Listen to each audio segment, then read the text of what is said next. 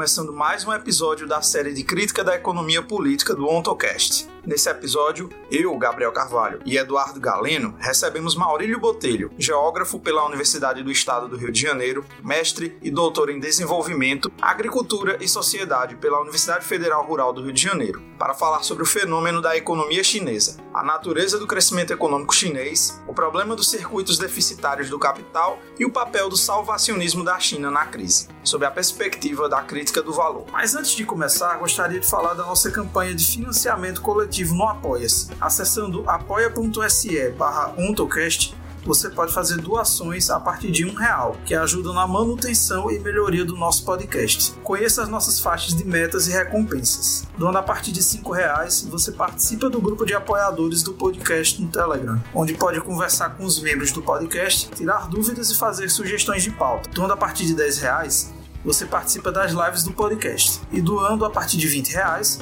você participa do sorteio de livros e brindes comunistas. Fiquem agora comigo, Gabriel Carvalho, Eduardo Galeno e Maurílio Botelho.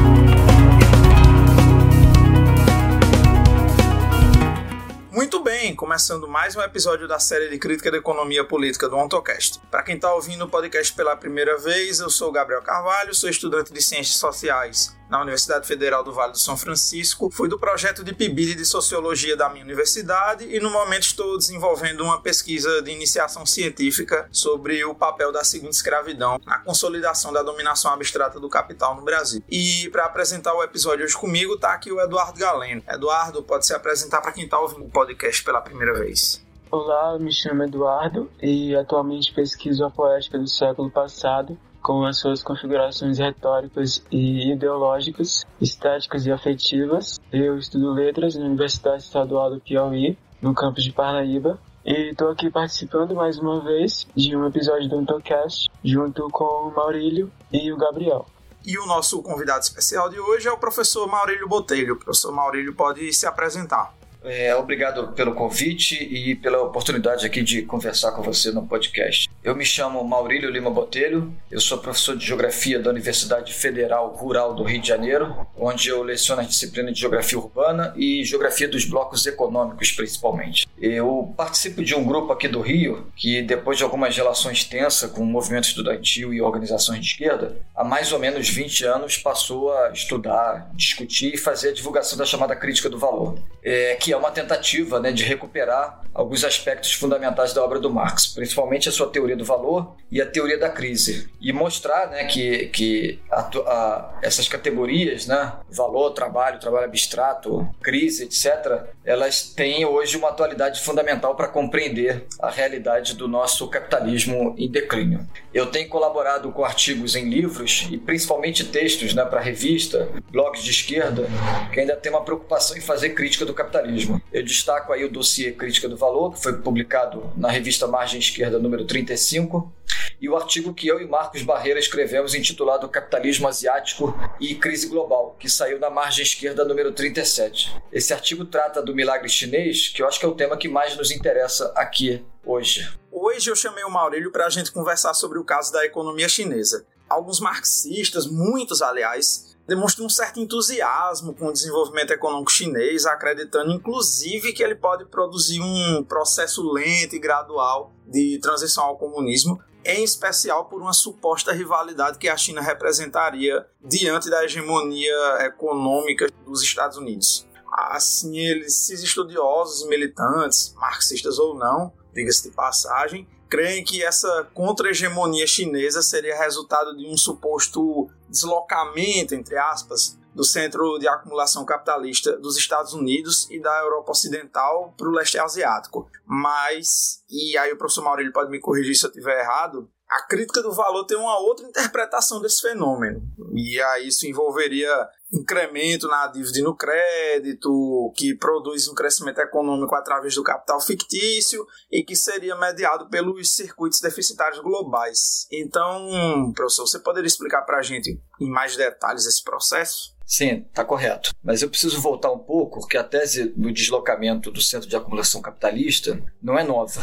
O que, que diz essa tese? Né? Que nós estaríamos vivendo o deslocamento geográfico das forças do mercado, tal como foi a transferência do centro do capitalismo da Europa para a América do Norte há mais ou menos 100 anos. Mas esses deslocamentos geográficos, eles não podem ser vistos isoladamente, de um ponto de vista meramente empírico, empírico e factual esse deslocamento geográfico não pode ser separado da história interna, né, do desenvolvimento das próprias relações de mercado. Ou, para ser mais preciso, as rupturas histórico-geográficas de uma época, elas precisam ser mediadas por uma compreensão categorial do próprio desenvolvimento capitalista. Esse é o erro comum que muitos autores cometem ao simplesmente olhar o crescimento econômico chinês e apontar para o deslocamento do centro de acumulação capitalista para o leste, leste, asiático como se isso fosse idêntico ao processo que ocorreu há 100 anos entre a Europa e a América do Norte. É, e isso não é uma novidade nessa tese, ela já foi apontada antes para o caso do Japão. Na década de 1980, a ascensão do Japão foi tratada como uma primeira manifestação dessa grande mudança na geografia do capitalismo. As taxas elevadas de crescimento do Japão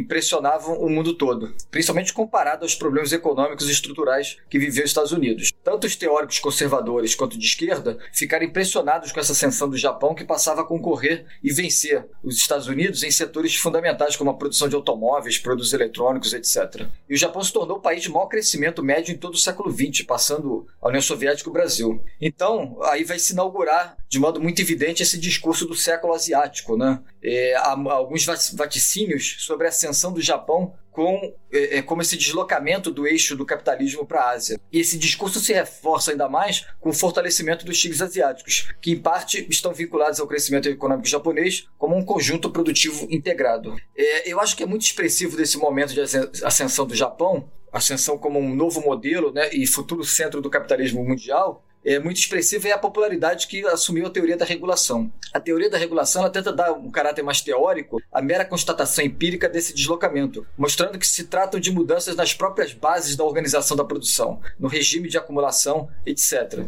Ou seja, o Japão não estaria por acaso se tornando a segunda maior economia do mundo, mas isso era decorrência de uma mudança na própria estrutura produtiva, que vai começar a ser chamado de onoísmo ou principalmente de toyotismo. Isso rapidamente vai virar uma moda teórica, né, porque os diversos autores da regulação têm posições teóricas ecléticas, alguns são mais críticos dos novos processos de produção flexível, outros são mais entusiastas da participação dos trabalhadores no controle de qualidade da produção. Na verdade, assim, a teoria da regulação é uma combinação de marxismo, keynesianismo e até mesmo de culturalismo. Fala-se muito da cultura corporativa dos zaibatsu japoneses, dos chaebols coreanos, do capitalismo confuciano, etc. Né? Então, e essa, esse ecletismo, né, ele vai é, é, aumentar o neorreformismo das teorias que pregam o desenvolvimento econômico como a solução para todos os males. Mas, ao mesmo tempo, essas teorias são expressões de uma incompreensão do próprio caráter das novas estruturas produtivas que estavam surgindo na Ásia. Os resultados da teoria da regulação são rapidamente incorporados, tanto pelos liberais, que ficam enaltecendo né, o maravilhoso mundo da flexibilidade, quanto pela esquerda, que agora espera uma nova onda de crescimento do capitalismo baseada na organização flexível da produção e no novo, mundo, no novo modo de regulação. É, até hoje, né, 50 anos depois, eles estão esperando esse novo modo de regulação. Na verdade, diante da ruptura de época, que representa exatamente o fim do boom do crescimento mundial do pós-guerra, diante da crise né, que está se abatendo na Europa e nos Estados Unidos, o desemprego estrutural em ascensão e a visível decadência já do socialismo real nos anos 80, né, os teóricos começam a enxergar num dos fundamentos dessa própria crise, que é a revolução microeletrônica, né, que é a terceira revolução industrial, é uma perspectiva de salvação. É isso que a teoria da regulação está fazendo. Assim. A, teoria, a teoria da regulação ela se torna moda principalmente porque ela se torna uma teoria para o capitalismo em crise. Tanto ex-marxistas como até mesmo os teóricos do operaísmo vão começar a falar influenciar na reestruturação produtiva, em conduzir o processo de retomada da produção em novas bases de acumulação. E na América Latina isso vai se popularizar nos anos 80 e, no finalzinho dos anos 80 e principalmente nos anos 90, né, dando novo, novo material, dando nova, novo conteúdo, né, para os teóricos do desenvolvimento nacional, que tinham sido praticamente derrotados né, no, no, debate público. Robert Kurtz, né, já em 1989, ele vai dizer que esse neorreformismo transforma a esquerda em um médico junto ao leito de morte do capitalismo. A própria teoria ela tenta mostrar que é possível restaurar a vitalidade do capitalismo com os novos métodos de produção. A perspectiva crítica né, se transforma gradualmente numa posição de administração e de apresentar soluções para a crise econômica. Por que, que eu estou insistindo nessa questão da regulação, né? Estou dando essa volta. Porque ela é a, a teoria da regulação é a primeira tentativa de mostrar teoricamente as bases desse deslocamento do capitalismo. Ela apresenta um conteúdo importante do ponto de vista da interpretação dos novos processos produtivos, mas continua a ignorar completamente a natureza substancial dessas transformações. Isso fica evidente na própria fraqueza né, de não contrapor a transformação flexível da produção com o processo de reprodução social. Há muitos estudos de teoria da regulação, por exemplo, que mostram como a reorganização dos setores comerciais levou a uma economia de custos e a multifuncionalidade dos empregados, o que é muito discutido né, nos textos de sociologia industrial. Então você tem mercados, lojas, etc., em que há uma redução radical dos estoques, com um sistema de reposição rápida das mercadorias que circulam. E o empregado ele agora passa a assumir diversas funções, né, funções variadas, que antes estavam separadas entre o estoquista, o repositor, etc. Isso é visto como exemplo amplo das transformações organizacionais, da transformação na relação de trabalho. Isso é uma demonstração do novo regime de acumulação. Mas é um problema básico aqui de fundamentação teórica. Esses exemplos são de empresas comerciais, que são improdutíveis do ponto de vista da produção do valor e da mais-valia. É o típico problema da prisão ao ponto de vista do capital particular. A acumulação ela é vista simplesmente como uma acumulação privada de uma unidade empresarial. É verdade, assim, que a maior parte dos estudos da teoria da regulação se refere aos processos industriais, mas exatamente porque eles se prendem ao ponto de vista da unidade empresarial, eles perdem a capacidade de enxergar os impactos dessas transformações produtivas no processo global da reprodução capitalista. A fábrica enxuta da produção pós-fordista significa cada vez mais uma redução da produção de valor do ponto de vista do capital global, que só poderia ser contornada né, por uma ampliação dos mercados. E é exatamente essa ampliação dos mercados é que falta. Essa dimensão da acumulação de capital como um processo global é o ponto frágil de todas essas teorias. Até porque essas teorias trabalham o tempo inteiro né, com esse conceito de regime de acumulação, mas sem ter uma teoria da acumulação propriamente dita. Então, voltando, né? O Japão ele passou a ser visto como um modelo a ser seguido de desenvolvimento. Mas ele não pode ser compreendido mais como um modelo de desenvolvimento nacional exatamente por causa do peso crescente do setor externo em sua dinâmica de crescimento econômico. O Japão, até a década de 70, seguia ainda alguns dos princípios básicos do desenvolvimento nacional clássico, apesar das peculiaridades né, da administração norte-americana no pós-guerra, a economia né, com, os, com os armamentos que ele estava proibido de, de desenvolver. Só que exatamente nesse período, os Estados Unidos passam a ter déficits comerciais é, é, crescentes que tornam né, o maior consumidor mundial de mercadorias também uma economia duplamente deficitária. Os Estados Unidos passam a apresentar o que é o chamado é, é, déficit gêmeos, que é o déficit do financiamento estatal e o déficit comercial. O Japão se aproveita dessa situação, tornando-se então o maior fornecedor de mercadoria para os Estados Unidos. Mas, além disso, ele se torna também o principal financiador da dívida pública norte-americana. E é, é, é, claro, né, a exportação ela sempre foi enxergada pelas teorias desenvolvimentistas como uma estratégia importante, mas ela era apenas um passo de uma estratégia importante. Né? O objetivo era obter cada vez mais recursos através do setor exportador para que isso gerasse divisas, né, recursos que fossem aplicados no desenvolvimento industrial e que pudesse levar ao desenvolvimento de um mercado consumidor. Ou seja, o desenvolvimento nacional clássico ele estava baseado em algum momento né, na formação de mercados consumidores nacionais, para isso levar né, à integração econômica e integração social. Só que a transformação produtiva com a microeletrônica e com o pós-fordismo levou exatamente ao solapamento do mercado consumidor interno. Isso é muito claro no Japão, né? Embora o, o, o, no Japão haja um mercado consumidor com peso até importante para a economia do país, ficou cada vez mais claro que o seu potencial de consumo era muito inferior ao nível europeu e ao norte-americano. Não faltavam críticas né, na época que se discutia o milagre japonês, mostrando a pobreza escondida, a superexploração do trabalho, a frágil assistência social sob aquela fachada high-tech lá das grandes cidades japonesas. Isso ficou muito óbvio quando uma bolha imobiliária imensa se formou e estourou no Japão no final dos anos 80.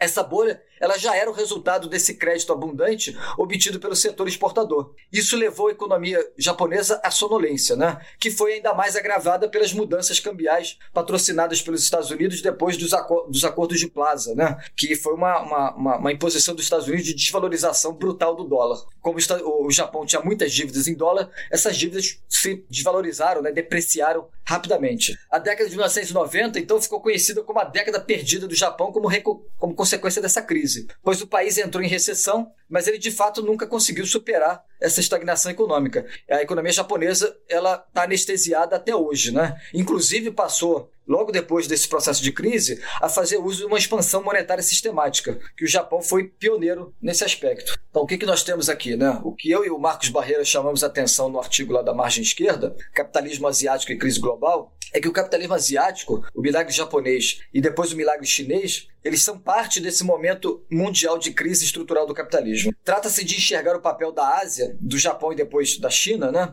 não como ponto de uma nova expansão do capitalismo, mas no contexto de um declínio do capitalismo, o fim da sua fase de expansão, da fase de acumulação ampliada do capital, né? dessa reprodução ampliada que é o que no final das contas é, sustenta essa sociedade. Isso pode parecer meio contraintuitivo, né? já que a, o forte crescimento japonês e o milagre chinês, eles parecem demonstrações de que o capitalismo vai, vai muito bem. Mas o fato é que não se pode mais separar o crescimento econômico desses países do circuito deficitário que se formou na década de 70, principalmente por causa desses déficits crescentes dos Estados Unidos. Não se pode separar esse surto de crescimento regional da crise global do capitalismo que agora exige né, um mundo cada vez mais é, é, inundado de crédito e dívida. O centro da reflexão aqui é exatamente o conceito de circuito deficitário do Pacífico ao invés de estar baseado num crescimento nacionalmente sustentado, sustentado né, com, com base no seu mercado interno, ou seja, como resultado da produção de valor obtido com a exploração de uma força de trabalho que se torna parte dessa expansão econômica, também como força consumidora,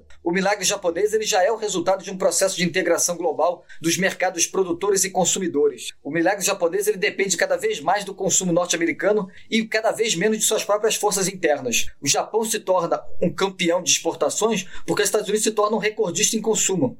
Mas o apetite dos Estados Unidos né, precisa ser alimentado com recursos externos, já que o país, país se tornou deficitário. Com o tempo, o duplo déficit que eu me referi, ele vai se tornar triplo com o endividamento familiar. Ou seja, o Estado, o Estado americano ele gasta mais do que arrecada e por isso, por isso precisa é, emitir dívida. A, a, as famílias americanas gastam mais do que a renda que elas obtêm, né, que elas têm na forma de salário.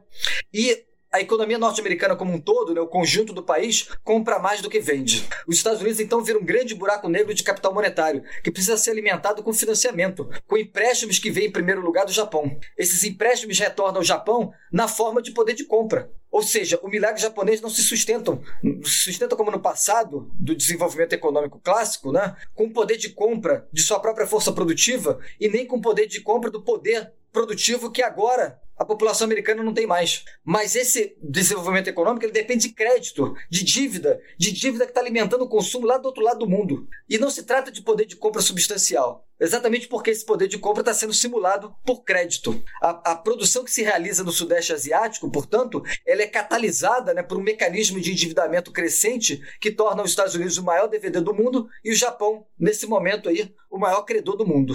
O nome disso é capital fictício. Né? Ao invés do crescimento econômico é, estar amparado numa produção de riqueza real, de valor e de mais valor, até porque a produção enxuta né, está dispensando e expulsando o trabalhador dos processos produtivos, é, esse crescimento econômico está amparado na antecipação de riqueza futura, riqueza que não se realiza. O colapso financeiro japonês, com a estagnação que já dura mais de três décadas, é a demonstração dos limites desse crescimento. Mas de um ponto de vista superficial, naquela época, né, na década de 80, tudo parecia um grande milagre. Os japoneses estavam comprando as empresas de Hollywood, compraram o Rockefeller Center, um símbolo do capitalismo americano. Logo depois, né, já virando para os anos 90, o Corolla se tornou o carro mais vendido dos Estados Unidos. Enfim, Hoje ninguém mais fala disso, ninguém lembra mais disso, né? Mas a euforia naquela época era exatamente do crescimento japonês que se tornaria a potência mundial do futuro. Agora ninguém lembra mais disso, só que no entanto a China substituiu esse papel que antes era ocupado pelo Japão.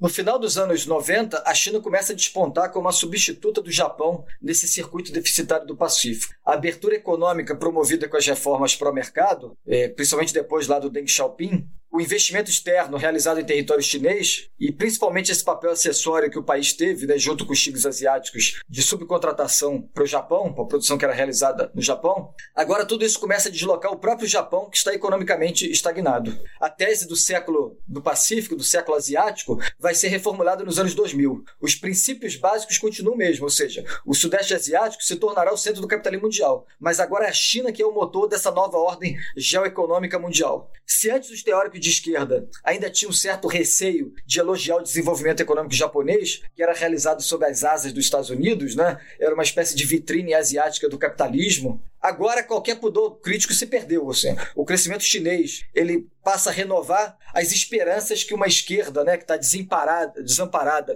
e é viúva do socialismo real, é, o milagre chinês demonstra que o socialismo volta a ser uma alternativa e que os países periféricos têm que seguir esse modelo. O achatamento crítico aqui é muito visível. Né? Na década de 1980, você ainda tinha uma produção bibliográfica importante mostrando a face oculta do milagre japonês, a pobreza, a miséria escondida. Com esse crescimento chinês, quase não se fala disso. E quando você trata da superexploração, do trabalho pesado, é, da pobreza, da, da desigualdade social crescente na China, né? logo isso é visto como exagero exagero ou é taxado como propaganda anticomunista. No Brasil, você vê uma produção bibliográfica grande, né, é, que, de um ponto de vista de esquerda, ignora completamente os problemas sociais e ecológicos graves que existem na China. É uma produção que se atém basicamente aos elementos materiais e tecnológicos chineses, né, a grandiosidade da China. Aliás, né, aí a gente pode voltar àquela discussão. Se a teoria da regulação que examinava o Japão lá nos anos 80, ela era já teoricamente eclética, né? Agora a coisa piora, porque agora você mistura além da teoria da regulação, né, você mistura uma teoria do sistema mundo com o marxismo, com o keynesianismo, um desenvolve, desenvolvimentismo isebiano, e tudo isso misturado com culturalismo oriental. Tudo para justificar essa novidade aí da emergência de um novo centro da, de acumulação capitalista. Enfim, quando se fala né, do deslocamento do centro de acumulação capitalista para o Sudeste Asiático, é preciso ter em consideração que uma teoria da, da acumulação ela precisa passar por mediações que agora depende do capital global, do mercado mundial. E o simples fato de que temos a segunda e a terceira economia do mundo na Ásia, ou que temos a fábrica do mundo na China, não significa que o centro de acumulação esteja aí. É, é preciso separar muito claramente né, o que é acumulação monetária e acumulação de capital, porque os circuitos deficitários globais eles estabeleceram uma nova relação entre capital produtivo e capital monetário. O circuito deficitário do Pacífico, que hoje envolve Estados Unidos e China numa relação de dependência mútua, nós temos de um lado né, a maior produção industrial do mundo e de outro o maior mercado consumidor do mundo. Esse circuito deficitário deficitário, ele é o maior dos circuitos deficitários globais. Ele envolve hoje trilhões de dólares de circulação de mercadorias e de financiamento de dívida. Um obstáculo colocado a esse circuito, como ocorreu em 2008 com a crise imobiliária dos Estados Unidos, leva a um brutal travamento da própria produção chinesa. Mas esse circuito não, não é o único. Nós temos ainda o circuito deficitário europeu, que é baseado na Alemanha, ou seja, a Alemanha é uma das maiores campeãs de exportação do mundo, vende, vende principalmente bens de capital, produtos sofisticados, mas também produtos químicos, farmacêuticos, bens de consumo como automóveis. Tudo isso ela vende principalmente né, para os países da Europa e particularmente para os países do Mediterrâneo. Esses países por sua vez, né, eles dependem do financiamento alemão para sustentar as estruturas políticas e o consumo interno. Eles são sustentados por empréstimos realizados pelo, pela própria economia alemã. Com a, com a formação da União Europeia, né, da, da, da zona do euro, essa situação se tornou ainda mais problemática, porque a moeda unificada e a política de juros únicas cria uma grande disparidade entre as nações. Não é por acaso né, que logo depois da crise imobiliária dos Estados Unidos se seguiu a crise do euro, porque os circuitos deficitários globais eles estão todos conectados a uma superestrutura do capital fictício. Um outro circuito deficitário que a gente poderia é, ressaltar, e que é mais difícil de situar porque é mais disperso geograficamente, né, e ele não está vinculado a uma estrutura produtiva industrial mais sólida, como é o caso da chinesa ou o caso da alemã, é, dos, é o circuito deficitário dos petrodólares. Desde os anos 60, acelerando-se aí na década de 70 com os choques do petróleo, os Estados Unidos se tornaram grandes consumidores de petróleo produzido em outras partes do mundo. Isso criou um mecanismo né, de reciclagem financeira que ficou mais evidente com a aproximação diplomática entre Arábia Saudita e Estados Unidos lá no início dos anos 70. Né? Os sauditas começaram a vender grande volume de petróleo aos Estados Unidos, os dólares né, que inundavam esse país do Oriente Médio retornavam na forma de depósitos que eram realizados em bancos americanos esses depósitos ajudavam a financiar os déficits dos Estados Unidos, ou seja, eles emprestavam né, dinheiro para o próprio governo americano, mas eles também voltavam né, para a Arábia Saudita sob a forma de crédito subsidiado para obra de infraestrutura, para formar né, toda aquela infraestrutura do governo saudita, todas aquelas cidades que parecem maravilhosas de um ponto de vista superficial. É, isso é um circuito deficitário também, assim, que envolve vários outros países. A Arábia Saudita era só o exemplo maior de todos. Né? Só que esse circuito deficitário ele passou por um abalo radical há cerca de 10 anos atrás, quando ocorreu a revolução do fracking nos Estados Unidos, que reduziu drasticamente né, a dependência é, americana de petróleo. O que, que significa isso? Né? É, os Estados Unidos ele passou a desenvolver uma técnica que antes era muito cara, né, de extrair gás e petróleo de rochas, né? A, a, a, a energia, né, essas fontes de energia, elas estão embebidas em rochas porosas. Isso era muito custoso, isso tem impacto ambiental gigantesco, né? Só que exatamente no momento em que o custo do barril de petróleo estava muito elevado, houve uma inovação nas técnicas, né, e reduziu os custos. E houve uma grande oferta de crédito barato, essas empresas passaram a se, a se financiar e realizar esse tipo de extração de petróleo. Isso mudou completamente o panorama. Os Estados Unidos voltou a ser um exportador de petróleo e de gás. É, isso abalou profundamente o circuito deficitário dos petrodólares. Né? Inclusive, recentemente, por parte de uma certa esquerda que a gente poderia chamar de esquerda putinista, né, houve uma certa euforia com o anúncio da Arábia Saudita de que ia começar a vender petróleo sem passar pela mediação do dólar. Só que, na verdade, essa atitude ela já é o resultado dessa mudança substancial que estava ocorrendo já anos anteriores, e não uma vontade geopolítica de criação de uma nova ordem mundial. Aqui, novamente, se revela o achatamento do horizonte de esquerda. Né?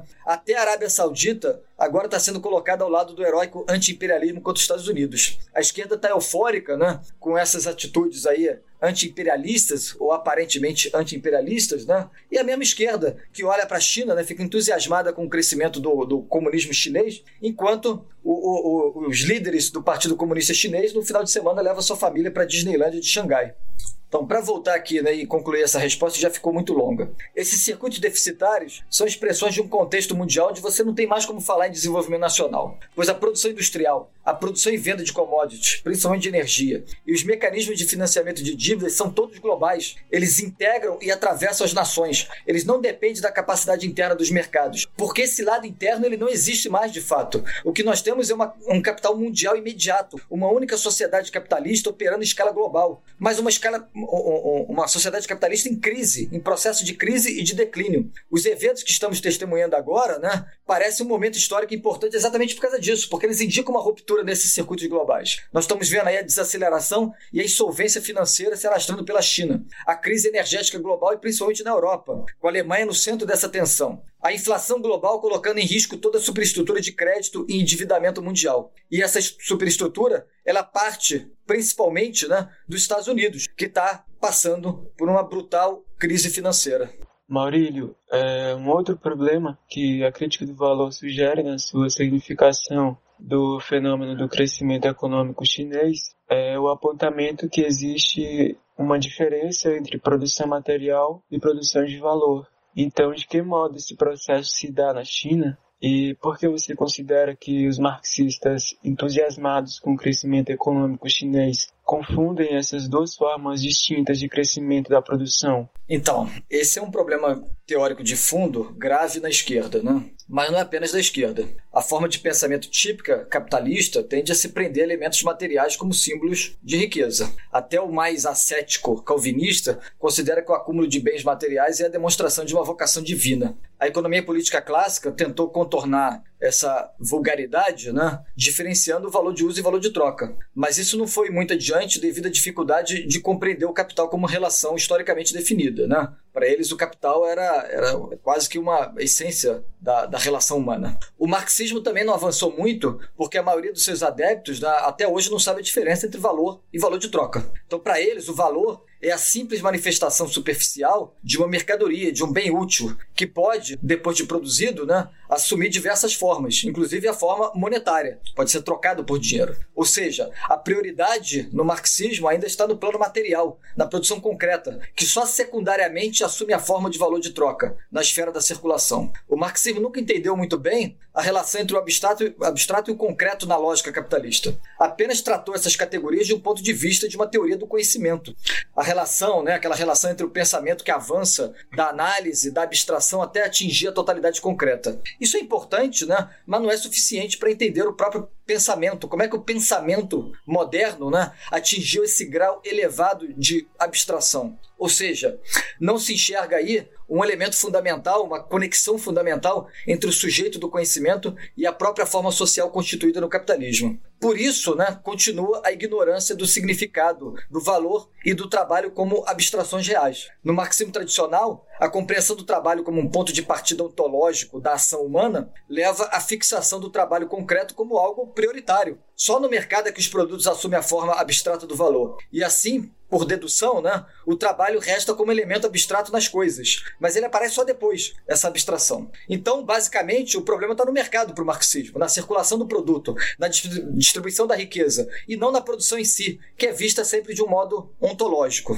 Bem, a coisa tem que ser invertida aí para a gente ver se o, o, o, o, verdadeiro significado destrutivo né, da socialização capitalista. No capitalismo, a produção material ela é apenas o suporte para a produção de valor, que é a verdadeira forma da riqueza nessa sociedade. Mas é, não é que a, a, a produção de valor é só a finalidade, ela já é o ponto de partida. A forma dessa riqueza já é abstrata. O valor é a representação de uma quantidade de trabalho, portanto, é mero tempo de trabalho sedimentado e que confere ao portador dessa riqueza né, a possibilidade de ter acesso ao mundo das mercadorias. Esse tempo de trabalho, essa riqueza, riqueza social, ela pode ser representada numa mercadoria ou no dinheiro, que a princípio, né, o dinheiro nada mais era do que uma mercadoria especial que podia ser trocada por, por todas as outras, que funcionava como um equivalente universal. É claro, né, nem toda produção de valor ela é representada em um bem material, como atividade privada de ensino, a produção cultural, etc. Mas o que precisa ficar claro aqui é isso, né? O trabalho ele é de partida abstrato. Isso é, a produção é socialmente cindida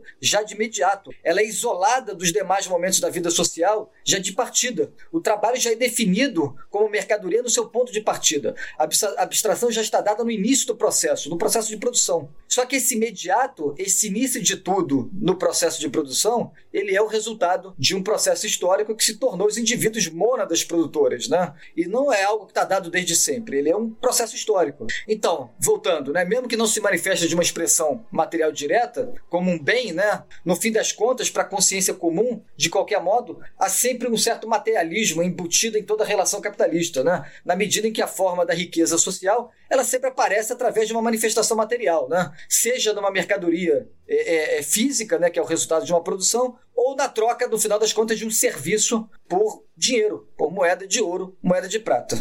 Embora essa relação não seja direta, né, não há um cordão é, é, é imediato ligando mercadoria e dinheiro, ambas são baseadas na produção de mercadoria, em tempo de trabalho, em tempo abstrato, são expressões de valor. A produção de mercadoria e a produção de dinheiro, né, que nada mais é do que uma mercadoria, elas estão baseadas na produção de valor. Quando surgiu o papel moeda, mesmo essa relação foi mantida, na medida em que a moeda em circulação estava lastreada em uma mercadoria depositada nos bancos emissores. Entretanto, né, o desenvolvimento capitalista levou a um tal limite a produção de mercadorias, isto é, a produção de mercadorias atingiu um, um grau tão elevado, né, tão gigantesco, que não é mais possível espelhar essa riqueza toda na forma de uma única mercadoria dinheiro, de um único tipo de, de, de é, é, lastro né, monetário, essa relação se rompeu. Quando os Estados Unidos romperam unilateralmente né, com o sistema de Bretton Woods, foi dado fim a essa relação ligando aí mercadoria e dinheiro, essa relação íntima, categorial entre mercadoria e dinheiro.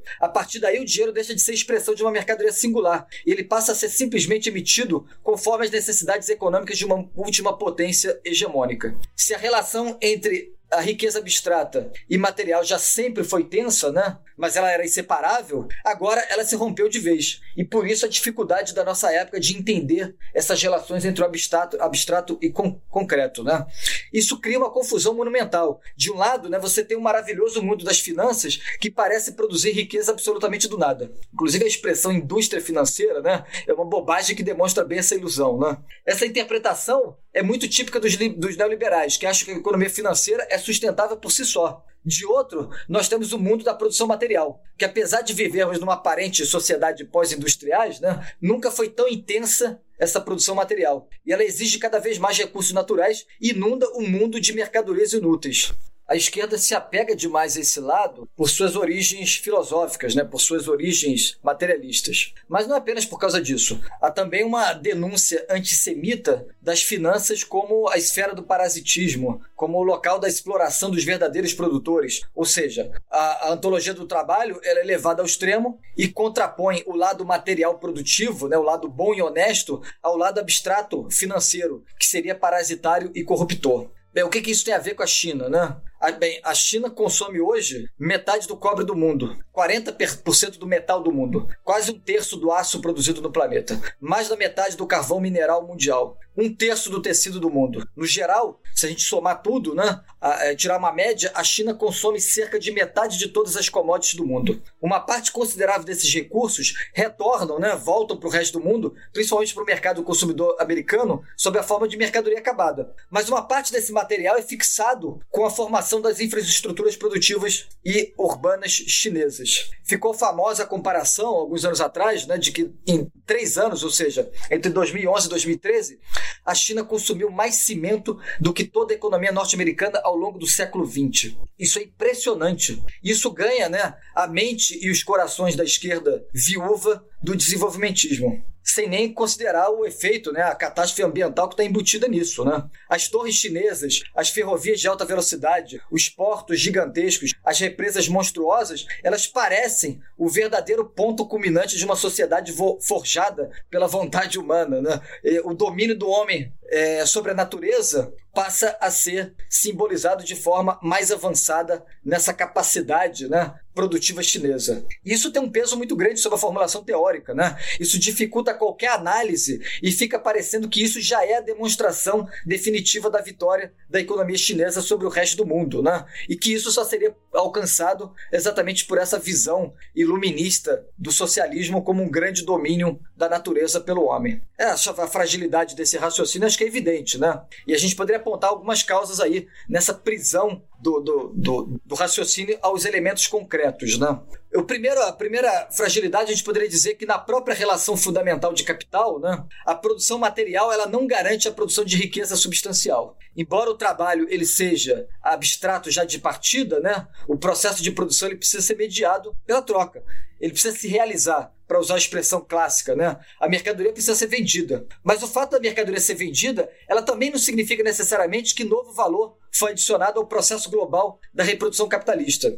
Para que o capitalismo continue a funcionar em termos de reprodução ampliada, né, continue a sua dinâmica que é inevitavelmente expansiva, a mercadoria que é produzida precisa ser paga com valor novo adicionado. Tem que ser a, a, a, escala tem que ser sempre de ampliação do valor. Mas você simplesmente né, pode comprar mercadorias hoje com crédito, com dívida, com dinheiro antecipado. É claro, né, o crédito sempre acompanhou a história do capitalismo. Mas no passado, esse crédito ele era ínfimo comparado à riqueza produzida diariamente pela estrutura capitalista, com valor novo adicionado. Isso garantia que todo esse adiantamento de riqueza que era feito né, fosse largamente compensado, saudado pela edição de, pela adição de valor novo, né?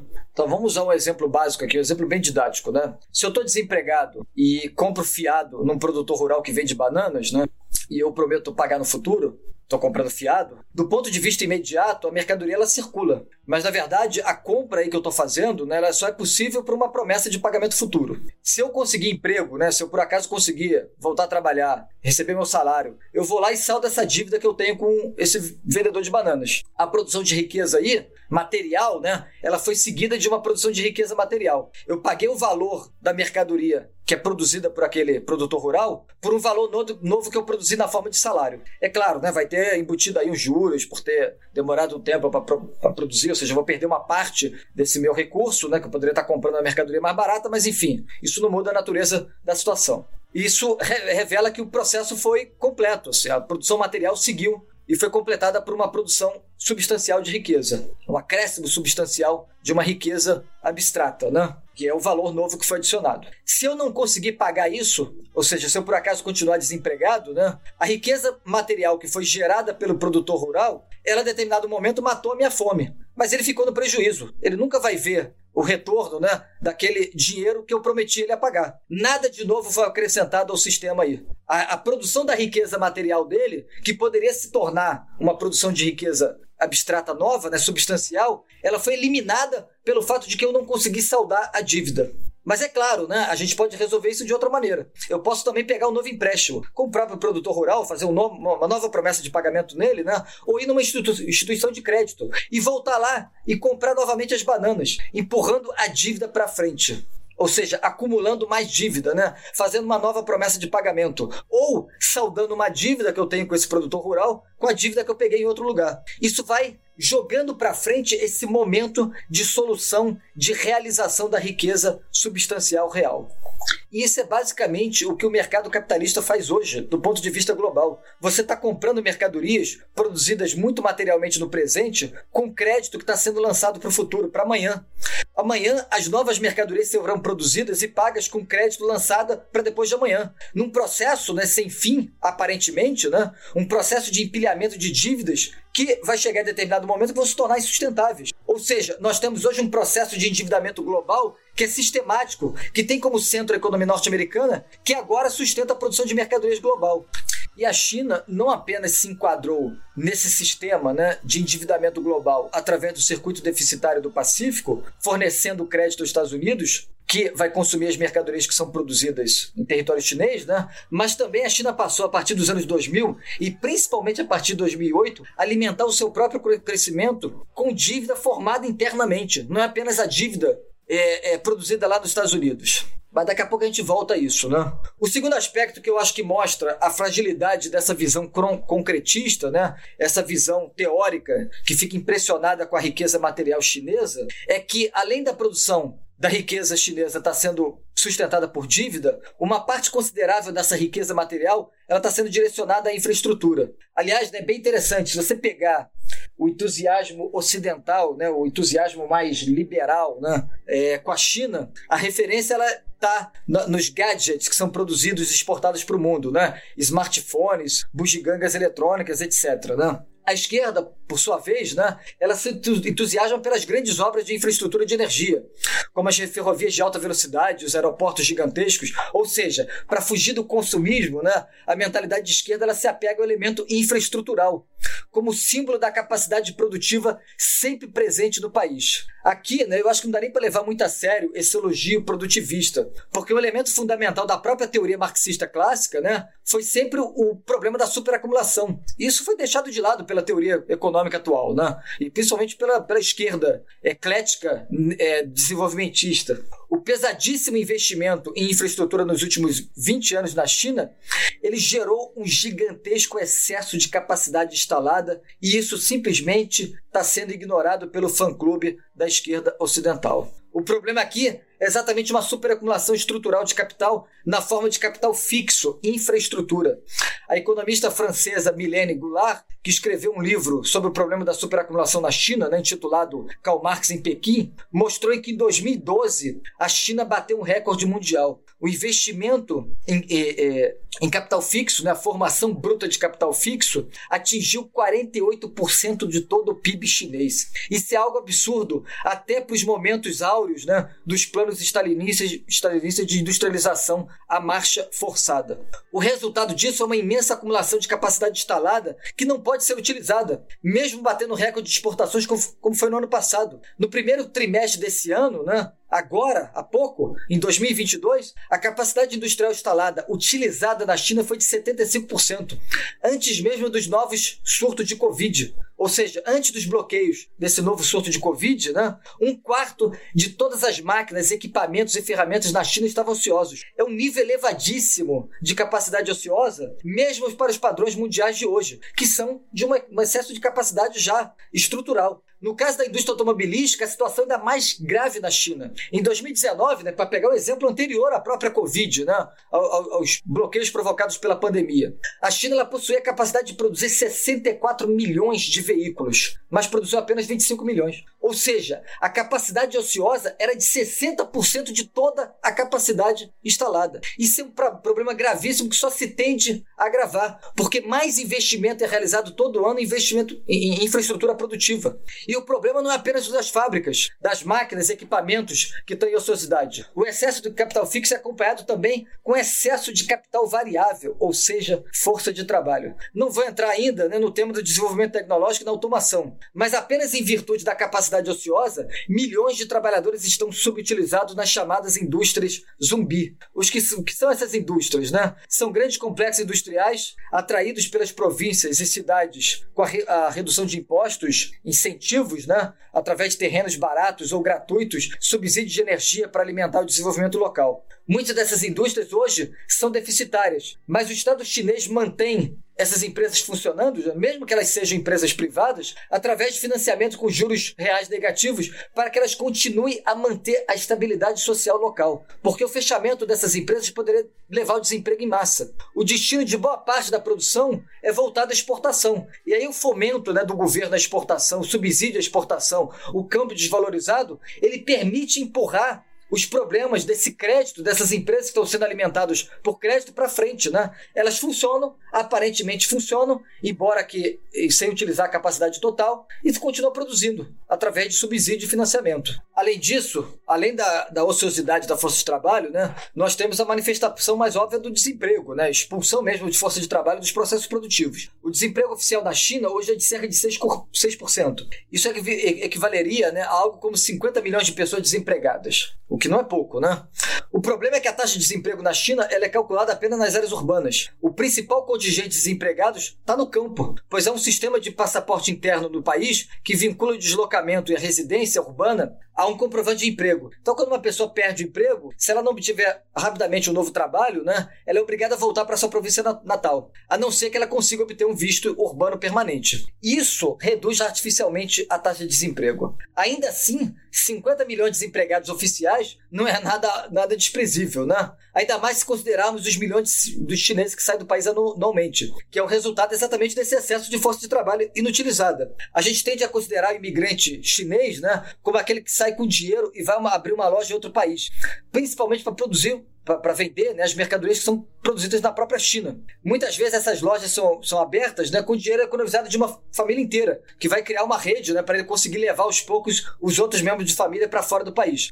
Mas há um número muito grande de chineses procurando trabalho em várias partes do mundo, sendo enviados de modo subremunerado né, para as obras de infraestrutura, por exemplo, na Rota da, da Seda, ou mesmo virando do jeito que dá, com subemprego, com, é, é, é, por conta própria. Há um livro de três jornalistas europeus que percorreram 15 países da África, acompanhando as obras e investimento feito por chineses no continente africano. Né? O livro chama-se O Safari Chinês, Pequim, a conquista do continente negro. Eles mostram como os investimentos, os trabalhadores das, das obras, os engenheiros e médicos chineses são bem-vindos nos países africanos. Mas há uma animosidade cada vez maior diante de lojistas, principalmente camelôs, prostitutas que chegam depois desses trabalhadores. Isso pode parecer um pouco grosseiro, mas isso é relatado no livro, principalmente entre os congoleses, né? como é que eles recebem de forma tensa cada vez mais conflituosas, os chineses que vêm ocupar funções, né, é, atividades econômicas, muitas vezes atividades informais, autônomas, né, que antes eram desempenhadas por eles. Assim. Então, é positivo quando eles, os investimentos trazem né, atividades e serviços que eles não estavam acostumados, mas quando começa a concorrer com aquela migalha ali do trabalho subremunerado, isso já se torna um problema. É claro que esse não é um fenômeno novo, né?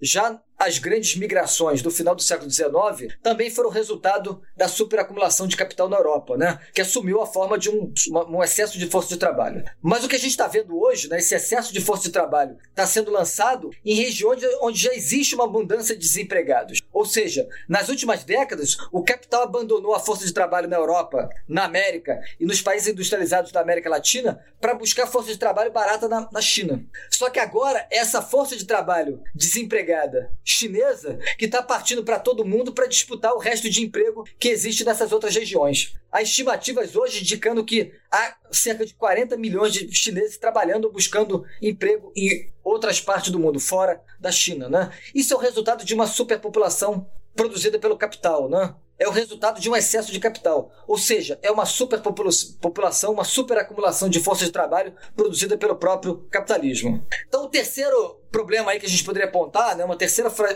fragilidade nessa visão materialista vulgar da esquerda, é a, a, incapacidade de enxergar os vínculos substanciais entre mercadoria e dinheiro. Na verdade, como o sistema de lastro monetário foi rompido em 1971, uma parte da esquerda agora, numa confusão monumental, já começa a ver na própria manifesta manifestação da, da multiplicação monetária, ou seja, a produção de capital fictício, como instrumento de fomento da produção material. Ou, né, como eu ouvi aí de um apologeta do regime chinês, que disse que gostaria de usar a emissão monetária estatal ilimitada para desenvolver a indústria. Enfim, aqui já é, a coisa começa a ficar muito confusa, né? É o rabo que começou a correr atrás do cachorro e já começa até a latir, né? Porque o mesmo teórico que acusa o capitalismo financeiro de parasitismo no Ocidente, ele elogia o sistema financeiro chinês e sua produção de riqueza é, é, fictícia, porque ela é capaz de fomentar a produção material. Ou seja, no fundo, é uma ontologia do trabalho embalada num portfólio financeiro, né? Não importa se é para produzir emprego da construção de fábricas que não serão utilizadas, para fabricar gadgets que serão jogados no lixo, casas que nunca serão habitadas, ou sustentar empresas e indústrias inúteis. O crédito, o capital fictício é bom se ele é capaz de pôr as pessoas para trabalhar. Essa é a ideia, né?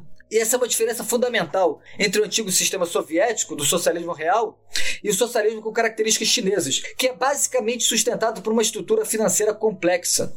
Na antiga União Soviética, a gente praticamente não se pode falar de sistema financeiro porque toda estrutura de crédito, a estrutura monetária está sob controle estatal. Na China, a abertura econômica, a proliferação de empresas privadas, inclusive empresas financeiras, as bolsas de mercadoria de valores, os fundos de investimento de capital de risco, as estruturas de derivativos em todo o sistema de crédito, tudo isso foi fundamental para o milagre do crescimento chinês, pois a mediação de crédito ela torna-se essencial com o declínio do capitalismo. E essa multiplicação de, de dívida parece sustentável porque os limites monetários foram rompidos com o fim da vinculação entre mercadoria e dinheiro. Depois eu posso voltar um pouco mais exatamente para tratar dessa questão da estrutura financeira chinesa.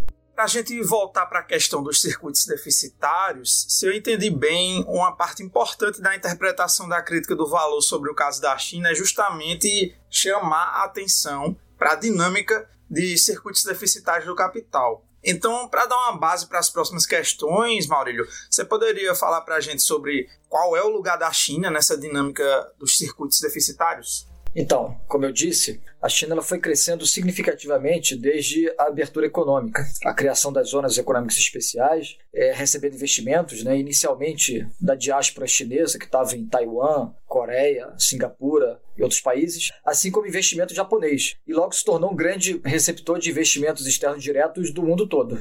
Muitos desses investimentos é, é, passaram a ser atrelados à parceria com grandes empresas chinesas, a maioria delas estatais, mas há também algumas que foram privatizadas. Aliás, houve um processo brutal de fechamento e de privatização de pequenas e médias empresas estatais no final dos anos 90, que levou à demissão sistemática de dezenas de milhões de trabalhadores. Esse foi um processo de seleção. É, apenas as empresas mais sólidas, né, que seriam tratadas como campeãs nacionais, é que foram, foram mantidas. E isso foi uma implementação ainda maior né, de uma abertura econômica que atraiu investimentos com a liquidação monumental de empresas estatais. Isso vai levar um, um, um crescimento econômico, né, com muito investimento externo, e a China se torna, por volta ali do ano de 2008 e 2009, o país com a maior produção industrial do mundo. Isso tudo foi estruturado numa relação intrínseca com o mercado consumidor norte-americano, tomando a posição que antes, né, eu falei, era ocupada pelo Japão no circuito deficitário do Pacífico, que ainda mantém uma importância no financiamento da dívida pública norte-americana. Também nesse período, né, os chineses tornam-se os maiores proprietários de título da dívida pública norte-americana. Seria preciso destacar que quanto mais se integra ao circuito deficitário do Pacífico, né, mais integrada à economia norte-americana, menor é relativamente o peso do mercado consumidor interno na economia chinesa. Se a gente pegar o final dos anos 70, o mercado consumidor interno na China era responsável por quase 70% do PIB do país. Claro, né, a economia era bem menor. Em 2010, esse mercado consumidor interno é responsável apenas por 35% da riqueza nacional. Apesar claro, de o consumo em termos absolutos ter melhorado bastante. Ou seja, quanto mais se industrializa, quanto mais cresce, quanto mais milagrosa é a magia chinesa de crescimento, menor é a importância do consumo de sua própria população. A China é, antes de tudo, uma economia produtora, não uma economia consumidora. Claro que, do ponto de vista do tamanho de sua população, esse consumo não é desprezível, mas ele é incapaz de sustentar o conjunto da própria economia chinesa. A gente percebe isso né, quando a gente avalia o peso apenas dessa relação umbilical com os Estados Unidos. Apesar de abalado pela guerra comercial ocorrida nos últimos anos, né, a relação comercial entre os dois países foi gigantesca no ano passado. Segundo dados oficiais norte-americanos, os Estados Unidos exportaram 151 bilhões de dólares em mercadorias para a China em 2021. Foi um recorde histórico. Mas eles importaram 506 bilhões de dólares, o segundo maior volume já registrado. O recorde foi em 2018. Isso representa um saldo negativo para a balança comercial dos Estados Unidos de 355 bilhões de dólares. Só as vendas para os Estados Unidos representam 3% do PIB da China. Isso parece pouco, mas isso é apenas o saldo que a gente está falando. Você tem que considerar aí o quanto de riqueza total está circulando para produzir esse saldo, o quanto de infraestrutura é utilizada, quanto matéria-prima circula, quanta energia gasta, quanta força de trabalho e transporte é utilizado para produzir esse saldo. Apenas os Estados Unidos fornecem mais da metade de todo o saldo comercial positivo chinês. Por sua vez, né, a China, no final de 2021, possuía 1 trilhão e 60 bilhões em títulos da dívida pública norte-americana. Ou seja, grosso modo, a China vende mercadorias aos americanos que eles compram pegando dinheiro emprestado com os próprios chineses. Isso parece um absurdo. Aliás, é um absurdo do ponto de vista da consciência individual, né? Mas essa é a loucura de um sistema econômico que não tem mais limites nacionais. Ele está globalmente integrado. De que forma essa dinâmica de circuitos deficitários colabora para uma ruptura entre mercado consumidor e poder de compra. Eu acredito que essa ruptura é um elemento importante para a gente falar sobre as razões da aparência de crescimento econômico chinês e a gente apontar alguns problemas dessa proposta otimista sobre a China. Então, de que forma você responde a essa questão? Então, acho que uma, uma observação inicial importante né, é que uma parte considerável dessas mercadorias que vão da China para os Estados Unidos são, na verdade, produzidas em território chinês por investimentos realizados por empresas que são consideradas né, de capital norte-americano. Elas estão lá subcontratando indústrias locais ou mesmo produzindo diretamente. E parte dessas mercadorias são vendidas por empresas comerciais dos Estados Unidos em território americano. Somente o, o Walmart já foi responsável por cerca de 20% do comércio entre a China e os Estados Unidos. Aliás, Aliás, né, se o Walmart fosse um país, estaria mais ou menos na vigésima posição mundial, porque tem uma receita anual de 570 bilhões de dólares. Ele seria o sétimo país em comércio com a China. O Walmart emprega 2 milhões de pessoas, o maior empregador privado do mundo. E é uma empresa improdutiva do ponto de vista do valor. É uma empresa que faz circular mercadoria, que não produz valor novo. Acho que isso é, um, isso é uma, uma observação importante. Isso é uma demonstração muito clara né, da porosidade das fronteiras nacionais do ponto de vista da produção capitalista mundial, que está mundialmente integrada. Na verdade, verdade, hoje nós temos uma única economia de mercado global, tanto do ponto de vista da produção quanto do consumo. Mas os mercados consumidores que realmente importam, né, aqueles que são significativos e ainda têm uma importância fundamental na lógica da reprodução capitalista, eles estão restritos a uma parte do planeta. E quando olhamos apenas essa relação entre Estados Unidos e China, vemos como eles são mercados integrados, né, complementares, inseparáveis. Você pode apelar para o tamanho da população chinesa, que é quatro vezes maior do que a dos Estados Unidos. Mas o consumo das famílias norte-americanas corresponde a 13 trilhões de dólares anuais, enquanto das famílias chinesas não passa de 5 trilhões. Esse poder gigantesco né, de compra dos Estados Unidos, ele é amparado em dívida agora, já que no fim do ano passado, as famílias norte-americanas estavam devendo 15 trilhões de dólares. Ou seja, nos Estados Unidos, a poupança familiar é negativa, e no total as famílias gastam mais do que ganham, como eu já falei aqui. Novamente, isso parece um absurdo. Por que, que os americanos têm esse privilégio de consumir indefinidamente bancados por financiamento externo? A resposta imediata né, é que eles possuem a última moeda mundial, a moeda que é a base do sistema monetário internacional. A economia norte-americana entrou em crise. As suas estruturas produtivas foram transferidas para o exterior, em boa parte delas. Né?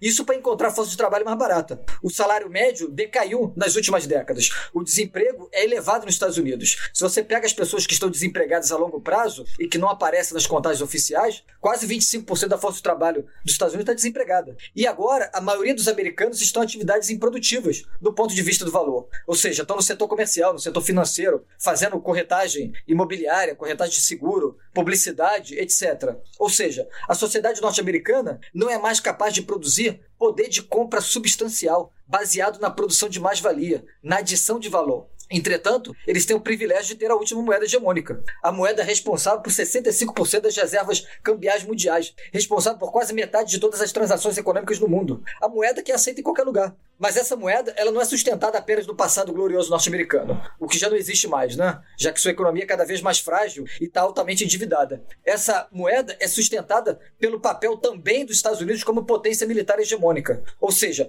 os países produtores emprestam aos Estados Unidos pela aparente garantia de seu poder militar. O dólar não tem mais um lastro que é dado por uma mercadoria de dinheiro, um lastro metálico, mas um lastro militar os Estados Unidos aparece como a economia mais endividada do mundo, mas ao mesmo tempo a economia mais confiável, a que se presume né, que seja a última a cair em uma situação crítica pela força de seu complexo industrial militar. Só que essa força, por sua vez, né, ela é mantida por meio de endividamento sistemático. Ou seja, isso se tornou um fim em si mesmo, que vai levando o mundo ao empilhamento de dívida e consumo improdutivo. E aqui eu acho que a gente chega a um ponto fundamental dessa mudança de época. No passado, o desenvolvimento nacional clássico, o verdadeiro desenvolvimento, ele dependia da formação de um mercado consumidor nacional integrado à formação de uma capacidade produtiva. Você só obtém desenvolvimento econômico de fato através da produção que gera emprego e cria poder de compra. Ou seja, um círculo de produção, integração econômica, integração social consumo. Toda teoria que trata do desenvolvimento econômico nacional, seja ela burguesa, né, suas origens lá no Friedrich List, que tratava da autossuficiência interna das nações, seja ela uma teoria marxista, né, por exemplo, como a do Lenin, que destacou a importância do mercado interno para o desenvolvimento capitalista. Aliás, o livro do Lenin, né, O Desenvolvimento do Capitalismo na Rússia, ele se concentra exatamente na formação do mercado interno, que já é anunciado no subtítulo, a formação do mercado interno para a grande indústria. Você pode até começar o processo de desenvolvimento por outros meios, por exemplo, você pode obter excedentes por meio da exportação para começar investimentos em infraestrutura. Mas é fundamental a expansão dos setores produtivos para trilhar os caminhos do desenvolvimento. As grandes nações industriais do passado realizaram isso de modo muito evidente, visível, né, claramente no caso da Inglaterra, da Alemanha e dos Estados Unidos. Esses, pa esses países eles desenvolveram a indústria, integraram a agricultura ao processo industrial, criaram uma grande força de trabalho operária e uma classe média consumidora. Isso é insubstituível. Você só é capaz de criar mercado consumidor, nacional que seja ao mesmo tempo a base para a produção e um meio de integração social com o desenvolvimento de trabalho produtivo em larga escala. É a produção de valor que garante a produção de, o poder de compra real. É, é, é, é, a produção de valor que é capaz de criar o círculo vicioso do desenvolvimento econômico. O problema é que com a terceira revolução industrial, a revolução microeletrônica e agora né, o seu aprofundamento na robótica e inteligência artificial, o emprego produtivo mingou. Os países do centro do capitalismo foram gradativamente expulsando a sua força de trabalho para setores improdutivos do ponto de vista do valor ou então mesmo ao desemprego, né, expulsou a sua força de trabalho para o desemprego. Esses setores improdutivos, como comércio, serviços financeiros e administrativos, serviço público, cuidados pessoais, publicidade, etc., não criam a sua própria sustentação. Eles precisam ser sustentados com o valor produzido em outra parte da sociedade, exatamente naquela esfera produtiva. Eles representam consumo improdutivo. Quando a maioria da população era produtiva, estava no setor primário e principalmente no setor industrial, o que a estatística burguesa chama hoje de setor terciário, em grande parte improdutivo, né, estava reduzido, não representava um grande peso para a economia nacional. Agora, quando a esmagadora maioria da população está nessas atividades terciárias, improdutivas, o poder de compra não se equilibra mais. Esse é o dilema da, da chamada sociedade pós-industrial, que não pode, de modo algum, né, ser uma nova etapa do capitalismo, porque por natureza esses ramos pós-industriais são insustentáveis do ponto de vista da produção de valor. As sociedades pós-industriais avançadas, elas precisam da riqueza substancial produzida em outro lugar. Mas o dilema é exatamente que a mesma tecnologia que desemprega nas indústrias da Europa e dos Estados Unidos está sendo transferida para a Coreia do Sul, Taiwan e China. De início, né, parece que esse problema não existe por causa do grande número de empregados nas fábricas asiáticas. Mas esses trabalhadores subremunerados, eles já são resultado dessa economia poupadora de trabalho, pois o exército de reserva é gigantesco e impede exatamente o aumento significativo dos salários. Isso significa que também essa força de trabalho industrial chinesa não vai conseguir alcançar nunca o padrão de consumo dos antigos centros fordistas, com esse salário minguado que estão recebendo. Quem fica elogiando a gigantesca classe média chinesa não pode ser levado a sério, né? Porque essa nova classe média não tem absolutamente nada que ver com a classe média do passado. A começar pela sua renda, que é apenas um, pouco, um ponto, né, um pouquinho acima do limite da pobreza. Se você pegar os dados da China Labor Watch, né, o Observatório das Condições de Trabalho na China, em 2019, antes da pandemia, o salário médio em Pequim era de 308 dólares. Em Xangai, de 347 dólares e Tianjin, uma província mais pobre, de 201 dólares mensais. Claro, né, se você pegar algumas dessas cidades aí, já é melhor do que o salário médio brasileiro. Mas se o critério é o padrão brasileiro, né, então já não pode mais levar a sério a reflexão. Isso está muito claramente né, longe do padrão europeu e do padrão norte-americano. A, a, gente está no limite agora do desenvolvimento industrial chinês. E ele nunca ocupou a maior parte da força de trabalho do país. A maior parte da população chinesa saiu dos setores agrícolas e passou para as atividades improdutivas do terciário. Ou seja, a China nunca se tornou, em termos de sua própria força de trabalho, uma sociedade plenamente industrial. E isso é ignorado, porque, novamente, a gente olha para o país e vê a sua grandeza sempre em termos absolutos. Mas a gente tem que olhar o peso de cada setor. Agora a gente está vendo uma transferência maciça de força de trabalho para os setores comerciais, administrativos, enfim, setores improdutivos e que são subremunerados. Isso está acontecendo já na China já, de forma sistemática. Aí você pega qualquer texto né, de um desenvolvimentista aqui no Brasil, de um nacional desenvolvimentista, e ele vai insistir na criação de emprego industrial. Porque emprego industrial é de maior qualidade, tem os maiores salários. eu, não sei bem onde é que eles vivem, né? Porque se você pega uma sweet shop asiática ou uma agroindústria processadora de carnes, isso não é exatamente um bom exemplo de emprego de qualidade. Mas essa constatação deles, né? Ela tem uma verdade. Aliás, tem duas verdades, né? A primeira é, é que eles consideram como emprego de qualidade um emprego, por exemplo, na Toyota, na Honda, numa empresa dessa high-tech, que na verdade ocupa uma pequena parcela de trabalhadores, porque a maior parte do trabalho é automatizado. Isso é emprego de qualidade, que é um emprego raro. Agora tem uma segunda verdade nessa afirmação, né, de que a indústria é que oferece emprego de qualidade. É que a atividade terciária é cada vez mais precária, subremunerada. E esse é o futuro da China, que está automatizando a sua produção e perdendo também emprego industrial para países, países vizinhos que oferecem salários mais baixos, como Vietnã, Camboja, etc. Ou seja, a China está desindustrializando a sua população antes mesmo de ter formado um mercado interno consumidor, como as antigas potências hegemônicas do passado fordista. Então, assim, o que nós temos aqui é um problema interno que revela a inviabilidade do desenvolvimento nacional. O padrão tecnológico da indústria atual, ele não é capaz mais de integrar a maior parte da força de trabalho e criar poder de compra substancial. Ou seja, como é cada vez mais difícil manter trabalho produtivo, porque o desemprego avança ou a tecnologia desloca a força de trabalho para setores improdutivos, mesmo que você tenha crescimento econômico, isso não significa mais capacidade de integração econômica e social. Mas é uma outra questão, uma questão do ponto de vista externo, ou seja, uma outra dificuldade, que é a concorrência global. Por que eu devo produzir determinadas mercadorias no Brasil se elas podem ser produzidas de modo muito mais barato na China? E é mais barato até mesmo que eu mande todos os insumos para lá, para outro lado do mundo, e traga de volta as mercadorias acabadas ou semi-acabadas para montar aqui. Mesmo contando com os custos de circulação, é mais barato. E por que é mais barato? Não é apenas a força de trabalho que é barata. Como visto, né, na verdade, comparativamente ao Brasil, ela está até um pouquinho mais cara agora. Trata-se de tecnologia que é empregada, uma tecnologia avançada. O modelo organizacional das indústrias chinesas, que herdaram exatamente né, a flexibilidade japonesa. Jornada de trabalho mais longa que existe na China. Existe um debate importante agora, né, que está aparecendo aí na imprensa, sobre a escala de trabalho 996. Ou seja, as pessoas trabalham de 9 horas da manhã até 9 horas da noite, seis dias por semana. Isso está sendo questionado de forma muito sistemática na China. Enfim, há uma produtividade muito mais elevada do outro lado do mundo.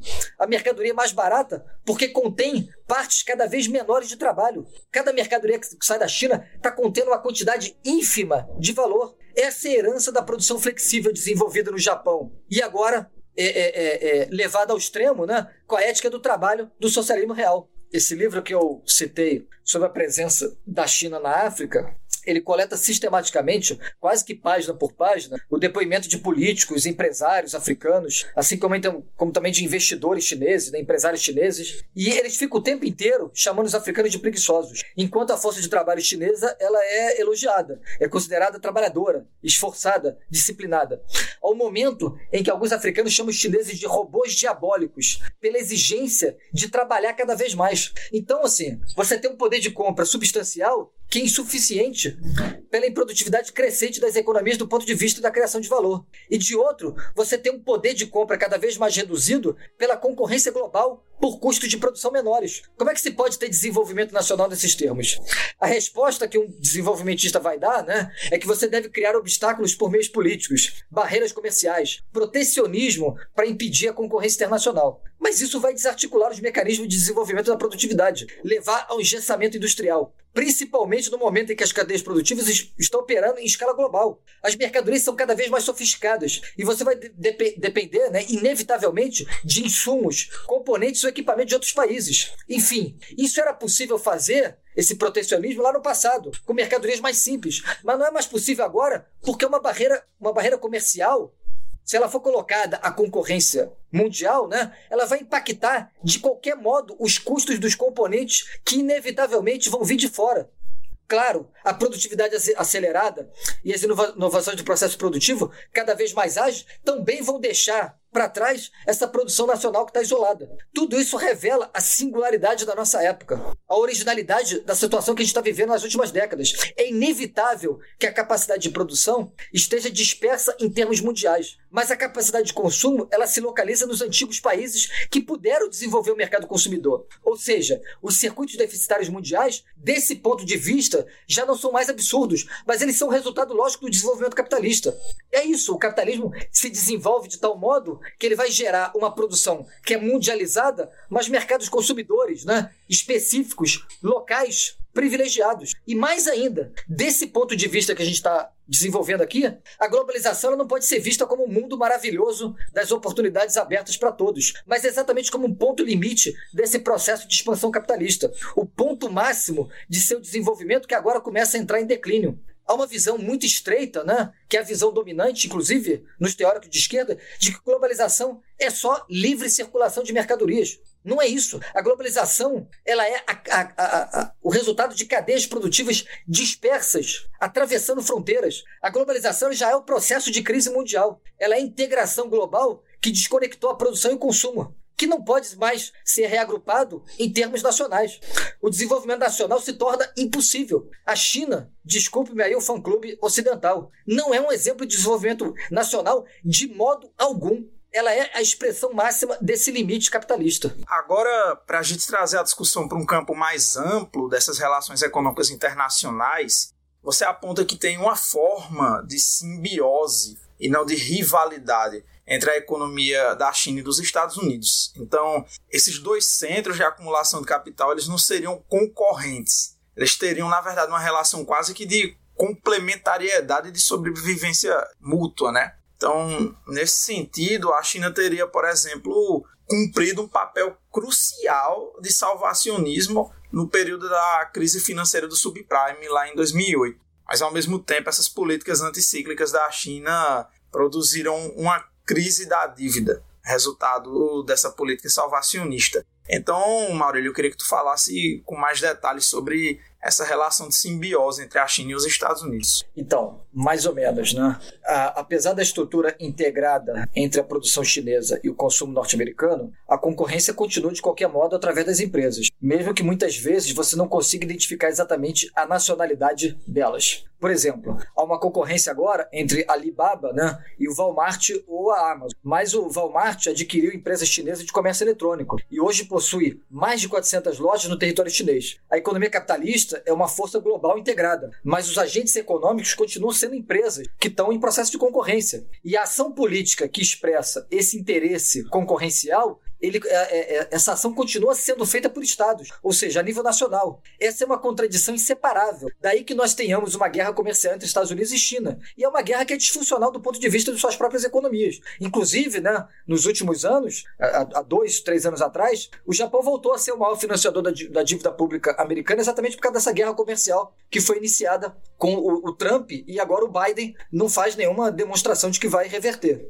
Então, dito isso, né, essa questão da concorrência é importante, ela permanece, apesar da integração que, que ocorre por trás da, das costas né, dos agentes econômicos. Dito isso, com a crise imobiliária nos Estados Unidos em 2008, o circuito deficitário do Pacífico ele sofreu um forte abalo. E embora não tenha desconectado a China e os Estados Unidos, né, por exemplo, o número que eu dei anteriormente, ele é um número recente, né, de 2021, e mostra como é que essa relação ainda está bastante íntima, né? Houve um abalo, né? Então os Estados Unidos e a China tiveram que encontrar ferramentas próprias de enfrentar o colapso financeiro que estava é, é, é, se manifestando. Ou seja, eles tiveram que administrar a crise que estava se aprofundando. E essa administração de crise, ela só, de crise ela só pode ser feita em nível nacional. A implosão da bolha imobiliária dos Estados Unidos, ela levou um recuo do mercado acionário, a uma falência sistemática, né, desemprego, etc. Isso travou a circulação de crédito temporariamente nos Estados Unidos, o que obviamente fez secar a torneira, né, o poder de compra que sustentava o comércio entre os dois países. A demanda norte-americana caiu, assim como também de outros mercados né, que compravam na China, como Europa e Japão.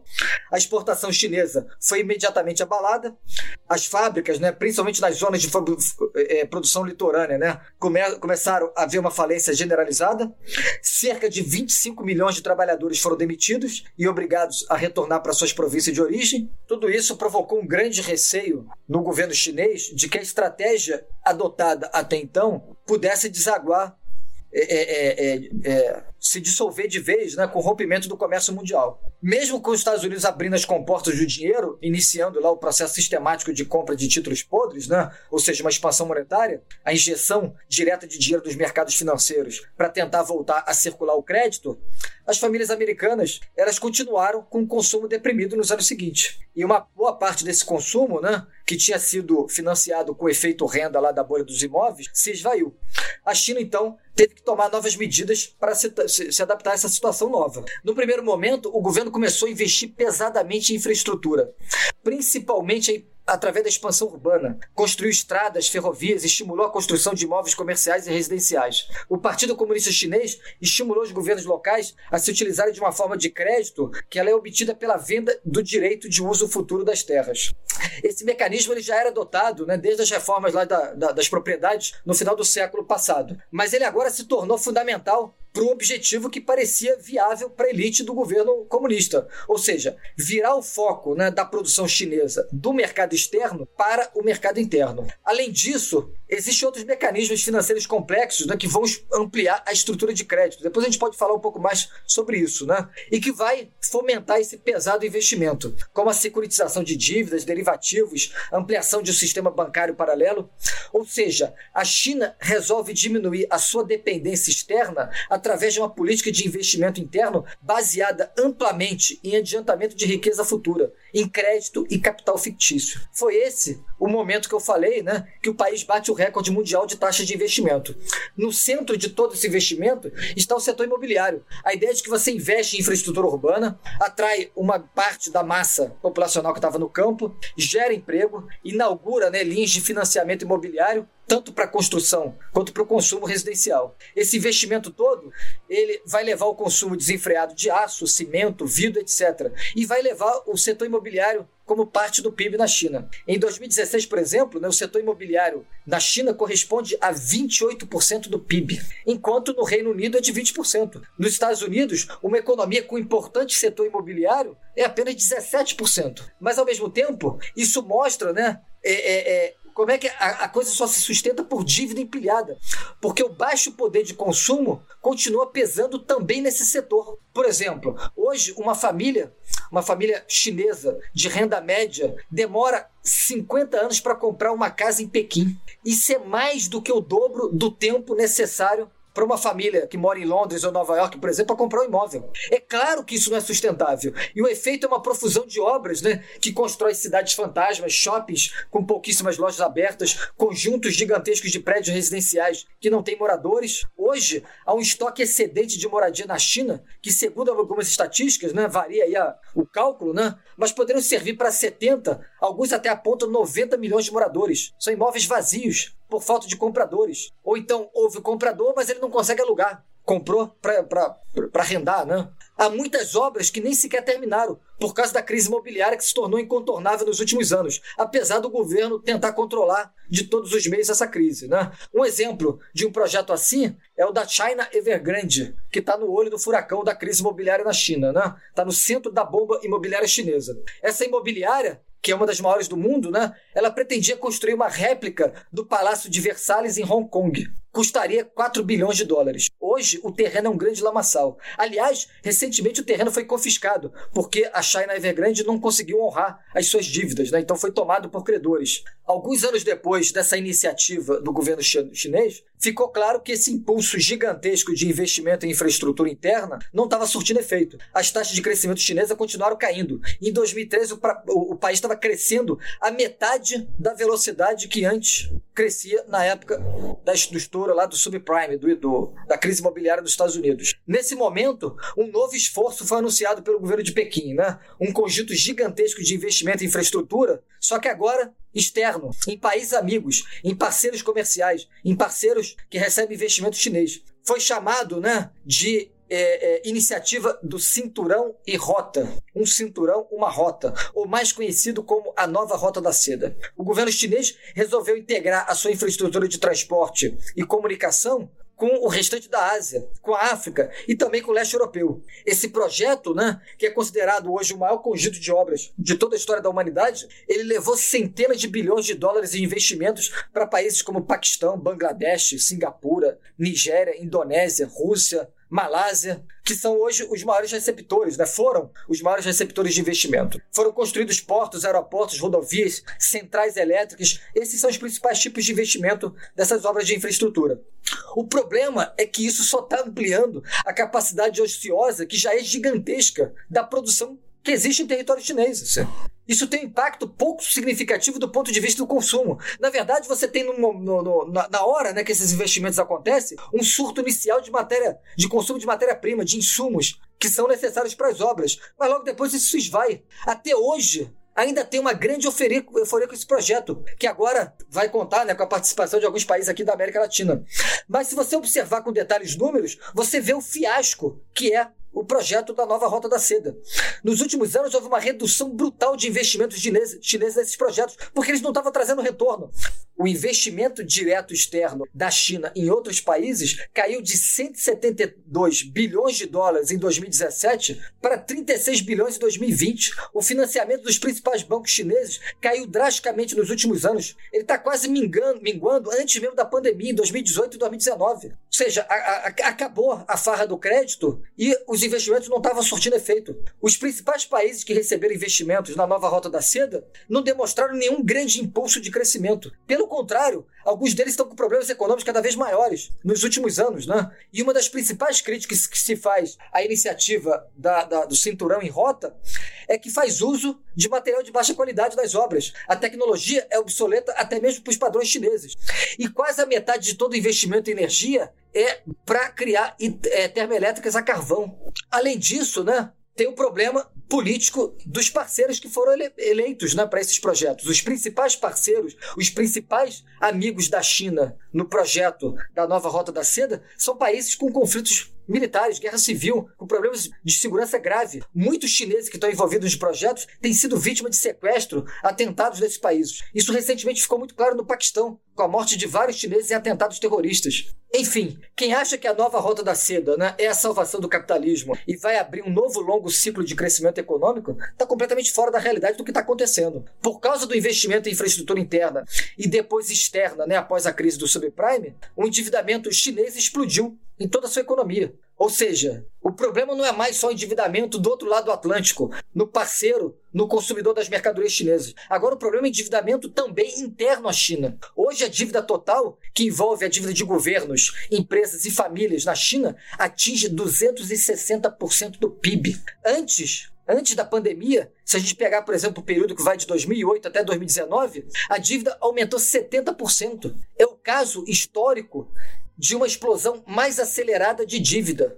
O governo tentou, nos últimos anos, desarmar essa verdadeira bomba. Por isso, o governo é, é, chinês ele tentou reduzir os investimentos na rota, da, na rota da seda, tentou reduzir a alavancagem dos bancos, começou a fazer restrição de crédito, reprimiu né, o que é chamado de sistema financeiro paralelo. O líder chinês disse que as casas são para morar, não para especular, e tentou controlar o crédito imobiliário. Só que o efeito foi desacelerar ainda mais o crescimento econômico e começou a fomentar o risco nas empresas que se tornaram insolventes recentes, que começaram a atrasar pagamento de dívida. Nos últimos meses, uma lista interminável de empresas imobiliárias começaram a atrasar o pagamento das suas dívidas, das suas obrigações.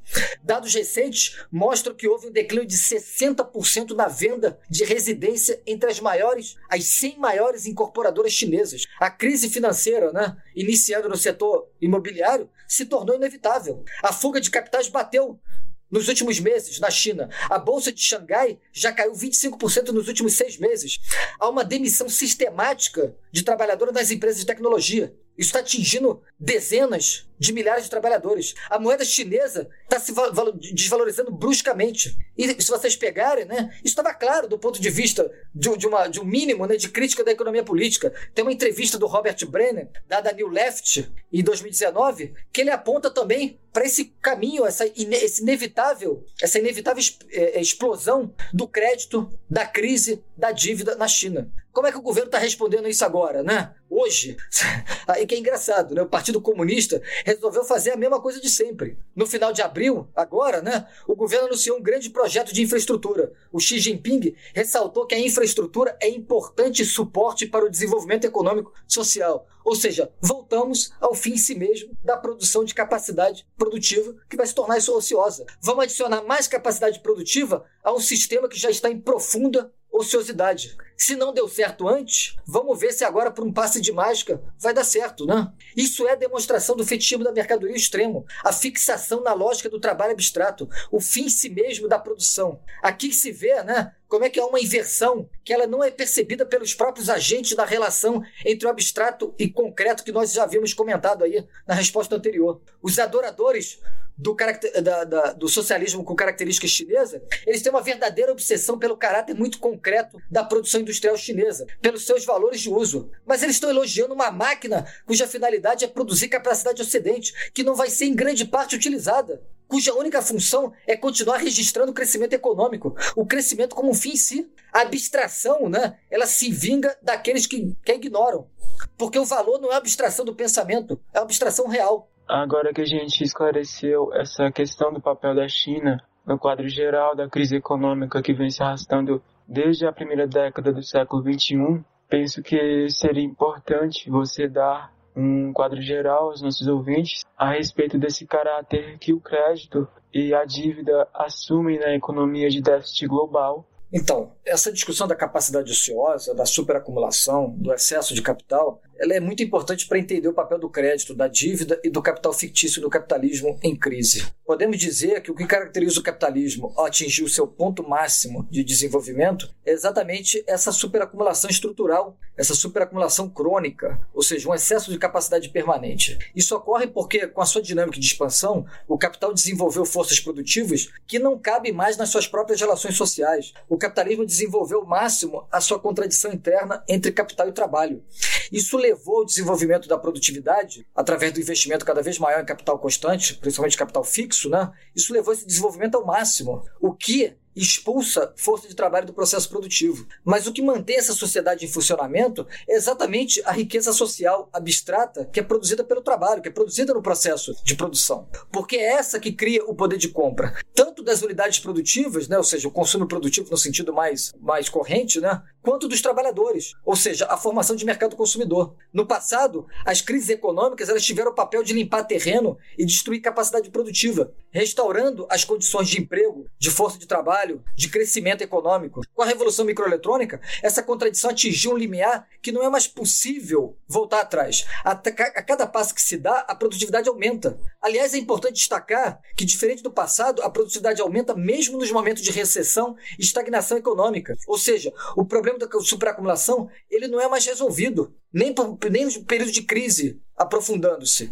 A superacumulação ela se torna estrutural. Isso inverte totalmente né, a relação entre o crédito e a produção. No passado, o crédito servia como lubrificante para dinamizar a capacidade de produção, acelerar a rotação de capital, a circulação das mercadorias e tornava possível a extensão dos ciclos econômicos, né, os ciclos de crescimento, através de uma expansão da liquidez diante daquela economia que já estava aquecida. Ou seja, a expansão das dívidas ela estava atrelada ao bom desempenho econômico, ao resultado das empresas lucrativas que estavam se saindo bem. E aí resolvem né, aumentar a sua produção ela está ligada, né, a expansão da dívida está ligada a trabalhadores que estão com emprego garantido e que resolve, por exemplo, fazer financiamento de longo prazo para comprar eletrônicos, automóveis, casas, etc. O crédito ele tinha o papel de estender os ciclos econômicos. Em geral, o problema da especulação imobiliária, desculpe, da especulação financeira entre elas a especulação imobiliária, né? Ela só aparecia no final de um ciclo de expansão econômica, exatamente porque estava uma euforia monumental e isso escapava àquela produção de valor que estava sendo adicionado. Hoje, o papel do crédito é exatamente o contrário. A economia ela já é estruturalmente letárgica. Ela está é, é, é, atravancada né, pelo excesso de capacidade, pelo desemprego elevado, por um poder de compra reduzido. Então você precisa injetar recursos monetários nesse corpo para que ele possa se movimentar. O papel do crédito hoje é exatamente de empurrar a produção para que ela possa sair da letargia. É preciso inflar bolhas de crédito, seja elas né, no mercado de ações, no mercado imobiliário, no mercado de commodities, enfim, é preciso fazer com que o dinheiro circule, que o poder de compra seja minimamente restaurado, nem que seja através do endividamento. Isso vai levar a uma redução ainda que mínima, né, da capacidade ociosa e vai registrar crescimento econômico. Só que esse crescimento econômico, que é visto como entusiasmo pelos analistas superficiais das relações de mercado, ele só é obtido através desse crédito abundante, que é, gerar, é gerado pela uma expansão de liquidez, pelo endividamento sistemático, pela ficcionalização da riqueza. O que aconteceu nos Estados Unidos na primeira década desse século foi uma bolha imobiliária que produziu um efeito renda para a população norte-americana. Não dá para entrar aqui né, em detalhes sobre isso, você daria outro tema, né, outra discussão, mas os recursos que entravam através de empréstimos no país, eles foram canalizados para financiamento de imóveis a juros baixíssimos. Isso levou ao aumento de preço dos imóveis, o que possibilitou a muitas famílias né, a hipotecar a sua casa para renovar a hipoteca no ano seguinte com a casa valendo ainda mais. Ou seja, havia um saldo que ficava no bolso das famílias. Esse efeito renda contornou a queda do poder de compra dos americanos, porque a renda deles estava caindo do ponto de vista salarial. Eles tinham que trabalhar cada vez mais para compensar a diminuição dos salários. Então os americanos passaram a comprar cada vez mais produtos chineses amparado nesse efeito da bolha imobiliária. Quando os financiamentos imobiliários se tornaram sustentáveis, todo o castelo de cartas ruiu. E o próprio a própria produção chinesa sofreu esse abalo. Em resumo, para resumir essa discussão, né, o papel do crédito hoje é o de empurrar a produção real, de alimentar os ciclos econômicos com adrenalina. Por isso é preciso imediatamente criar liquidez para o crescimento econômico aparecer. Ou seja, você precisa elevar artificialmente a produção e consumo através de crédito. Por isso, do ponto de vista do capital global, nós temos muito mais uma acumulação monetária do que uma acumulação real. Ou seja, para usar expressões lá do livro 3 do Capital do Marx, a capitalização, isto é, a produção de capital fictício, substituiu a valorização, isso é, a exploração do trabalho, a produção de mais-valia.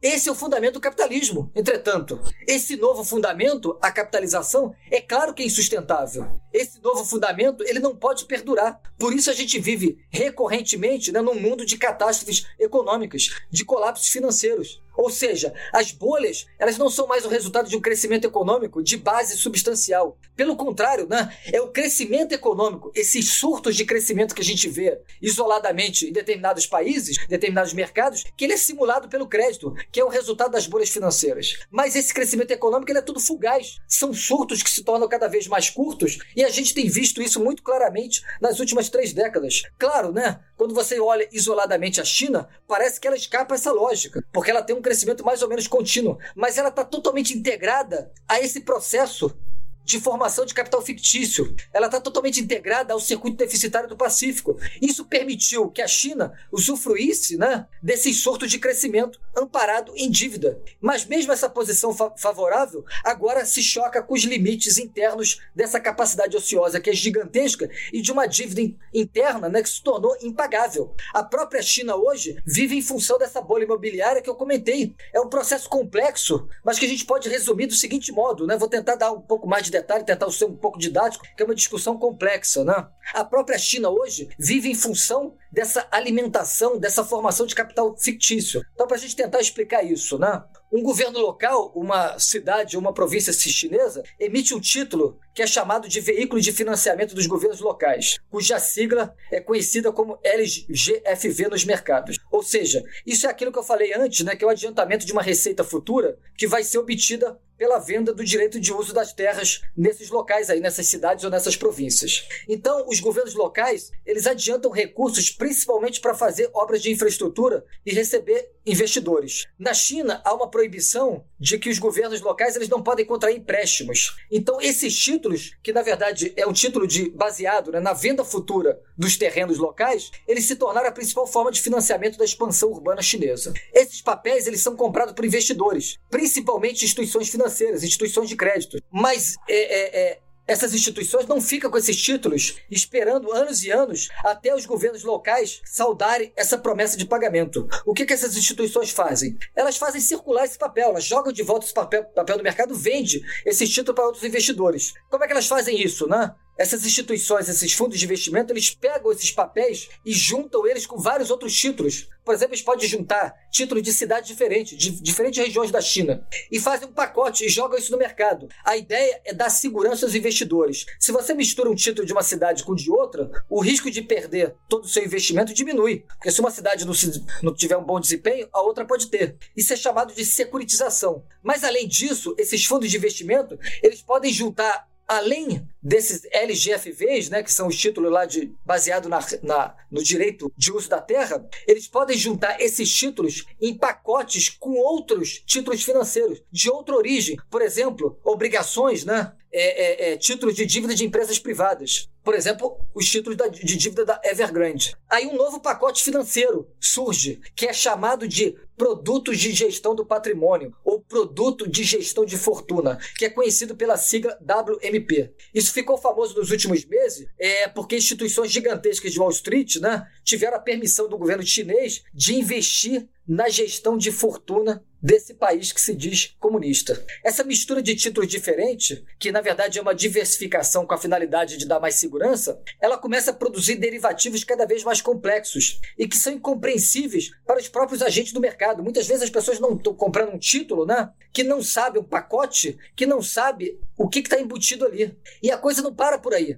Como esses produtos financeiros, né, esses produtos de gestão de fortuna, os WMPs, eles são resultado de uma mistura ampla de diversas, diversos papéis, você pode fazer uma espécie de seguro, um swap de crédito em cima desses produtos financeiros. Ou seja, você pode ir numa instituição financeira e fazer um seguro sobre um pacote desses. Então, se esses títulos não forem saudados, a instituição vai pagar para você. É como se fosse um seguro convencional, mas isso é chamado de CDS, Credit Default Swap. Ele é um instrumento muito comum nos mercados financeiros de boa parte do mundo. O interessante é que você pode fazer um swap contra um título que você não possui. Ou seja, quando você faz um seguro da sua casa, você tem que mostrar que você é o proprietário daquela casa. No mercado financeiro, isso não ocorre. Você pode fazer o seguro de um título de crédito sem possuí-lo. Então você pode fazer um CDS, né, um swap de crédito, contra um título que você não detém. É como se você olhasse para o seu vizinho né, e você vê que ele está sempre fazendo churrasco, mas ele não é muito habilidoso no uso do álcool né, na hora de acender a churrasqueira. Aí você diz: essa casa aí vai pegar fogo um dia. Aí você vai lá no banco né, e diz: eu quero fazer um seguro, um seguro contra incêndio, mas da casa do meu vizinho. Se a casa pegar, se a casa dele pegar fogo, você recebe uma boa grana. Ou seja, você está apostando contra o seu vizinho. No mercado financeiro é exatamente isso que acontece. Você olha para o balanço de outras instituições e diz: esses títulos são muito arriscados, então eu vou apostar contra ele. Eu vou fazer um swap contra esses títulos. Isso é um verdadeiro cassino. Isso está ocorrendo na China, o paraíso comunista para uma parte da esquerda brasileira. Todos esses títulos vão sendo empilhados, né? eles vão levando a uma acumulação, a uma alavancagem de crédito. Isso é uma bola de neve de capital fictício, ao empilhamento de dívida, de crédito, de títulos que representam recursos monetários, capital monetário. Ou seja, nós temos aqui uma imensa acumulação monetária não de capital real. O Marx escreveu, inclusive no livro 3, né, quando ele trata lá do capital fictício, que uma acumulação de dívidas pode aparecer como uma acumulação de capital. É isso que está acontecendo na China. Os GFVs, né? ou seja, aqueles créditos emitidos por governos locais, que são base lá do desenvolvimento imobiliário chinês, hoje eles giram em torno de 5 trilhões de dólares em títulos que estão circulando pelo mercado. Mas uma parte desses títulos, eles estão empacotados em produtos de gestão de fortuna, os WMPs que eu falei, que corresponde a cerca de 4 trilhões de dólares. Ou seja, você vai empilhando né, um castelo de títulos. Como todos eles são títulos de crédito, a maioria deles não aparece nos registros oficiais de dívida. Ou seja, o problema do endividamento na China é muito maior do que apresentado oficialmente, que eu já falei aqui, né, que é elevadíssimo para qualquer critério que você analise hoje. Quando você percebe, você compreende essas mediações, né, você entende a loucura do fã-clube de esquerda da China. Um dos mais importantes cientistas políticos brasileiros escreveu recentemente um elogio né, ao socialismo com características chinesas. Ele disse o seguinte: o crescimento chinês arranha a ilusão de totalidade do capital fictício, atravessando o seu espelho com a força dos valores de uso.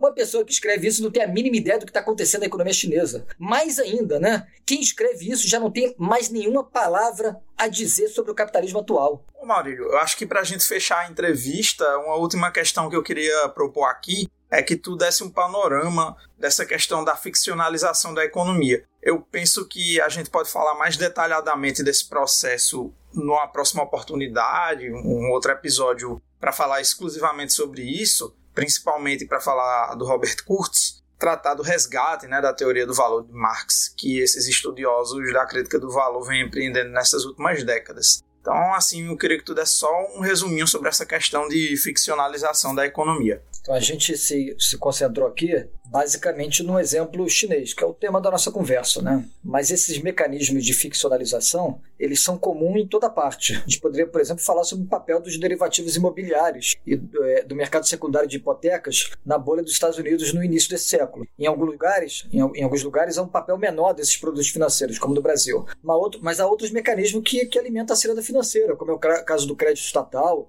a dívida pública, as dívidas corporativas, ou, por exemplo, as operações compromissadas do Tesouro, que no Brasil envolve negócios diários de cerca de 10 bilhões de reais. É, no total, né, as compromissadas, que são é, é, operações realizadas em curtíssimo prazo, de dois a três dias, tem uma taxa de juros elevadíssimas, elas ocupam hoje quase 20% do PIB brasileiro e não são registradas como dívida. O fato é que o capital fictício ele é a estrutura central hoje que simula uma normalidade econômica. Só que essa normalidade ela é rompida regularmente pelas catástrofes, financeiras. E a coisa toda se tornou ainda mais complexa na última década porque os Estados Unidos e Europa seguiram o Japão no processo de expansão monetária, passaram a injetar trilhões de dólares para a compra de ativos, ativos podres, né, nos mercados para evitar o colapso financeiro. Essa é uma discussão mais complexa e que ultrapassa a própria discussão sobre dívida, porque aqui não é somente mais antecipação de riqueza futura, é a criação de dinheiro do nada, através da, da, expansão monetária, né, para recompra de ativos tóxicos nos, nos mercados financeiros. Enfim, mas para ter aí, para responder a questão e ter um pequeno retrato dessa monstruosidade da ficcionalização de riqueza, né, a gente pode fazer uma comparação. O PIB mundial ou seja, a princípio, né, toda a riqueza produzida pela humanidade em 2020, no ano de 2020, foi algo como 84 trilhões de dólares. Se a gente juntar toda a dívida pública dos Estados Unidos, a dívida das famílias e a dívida das empresas americanas, nós temos uma dívida total de cerca de 80 trilhões de dólares. Ou seja, somente nos Estados Unidos há uma dívida que corresponde a quase toda a riqueza mundial. A dívida total do Japão corresponde hoje a algo em torno de 20 trilhões de dólares. Enfim, essas dívidas, né, elas são registradas, elas são compromissos de pagamento no sentido convencional. Não são títulos complexos que correspondem a adiantamento de receita futura, porque esse, enquanto eles não vencerem, são registrados como ativos, não como passivos. Há algumas estimativas, é sempre muito difícil fazer esses cálculos, né? Mas há algumas estimativas de que os derivativos financeiros correspondem hoje a um volume mundial de 2 trilhões de dólares. Isso é a quantidade de títulos financeiros que estão circulando pelos mercados mundiais.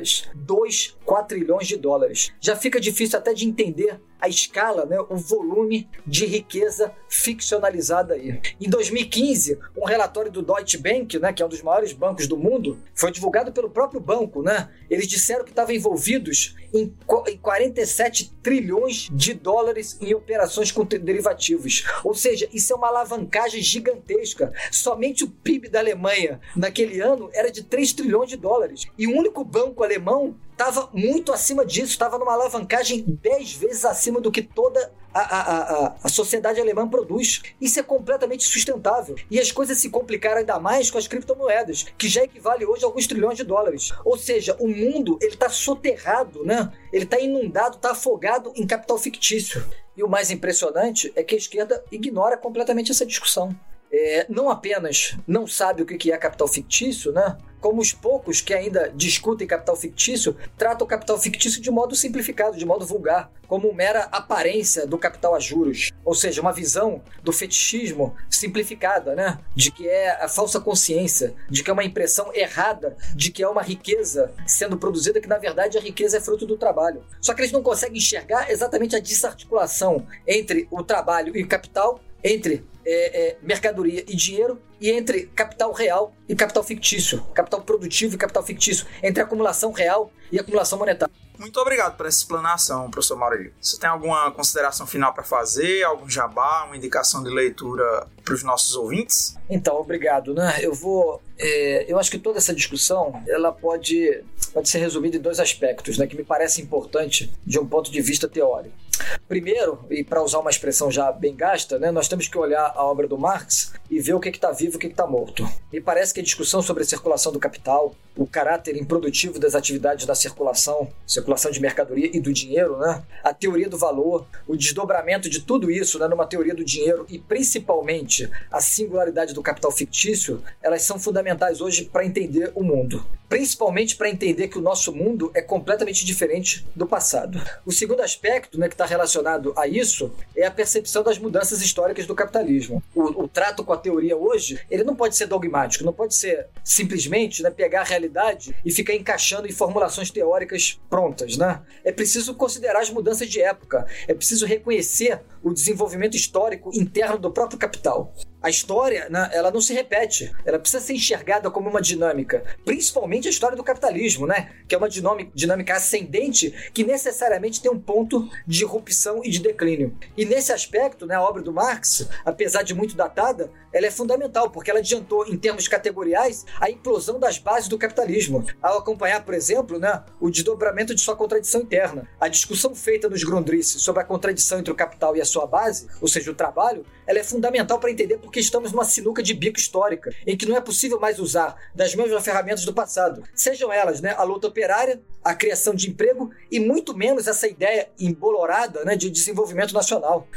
Isso é fundamental, isso é importante, porque coloca os problemas, né, as questões que estão surgindo em nossa época de outro modo. E a gente não fica mais andando em círculos, sempre com a mesma fórmula debaixo do, do, do braço. Aliás, e agora a gente vê isso novamente, né, é, de modo muito claro em termos eleitorais, a gente tem a repetição sempre das mesmas fórmulas. Só que essas fórmulas têm que ser acelerado na sua repetição. Mas se você anda em círculos, né, não, muita, muita, não, não muda muito se você acelerar o passo. Você vai sempre voltar para o mesmo lugar.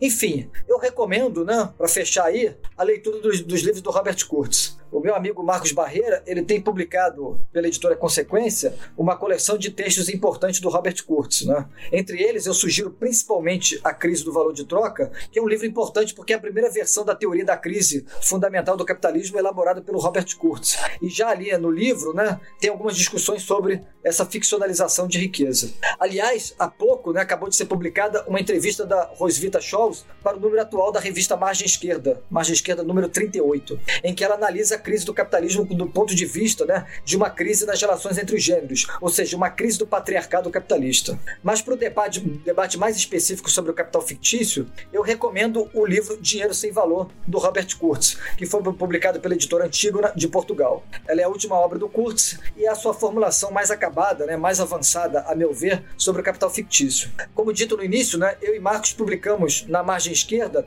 um texto tratando do milagre chinês. Isso gerou crítica nos meios da esquerda ortodoxa e, e, nos levou à elaboração de um longo artigo em duas partes, né, que foi publicado no blog da Boitempo. Eles são intitulados, né, ainda sobre o milagre chinês. Então, para quem quiser uma discussão um pouco mais sistemática, né, acompanhar com um pouco mais de cuidado a discussão sobre o milagre chinês, do ponto de vista de uma crítica do valor, tá lá. A gente pretende, né, depois publicar esses artigos junto com o artigo da margem esquerda que de, é, suscitou todo o debate, é, num livro sobre os 30 anos do colapso da modernização do Robert Kurtz, que ainda vai sair, né? Apesar de ter atrasado, porque agora já são 31 anos. Enfim, eu agradeço novamente a possibilidade aqui de participar do podcast, estar conversando. É, me ofereço aí para novas discussões. Obrigado novamente, né?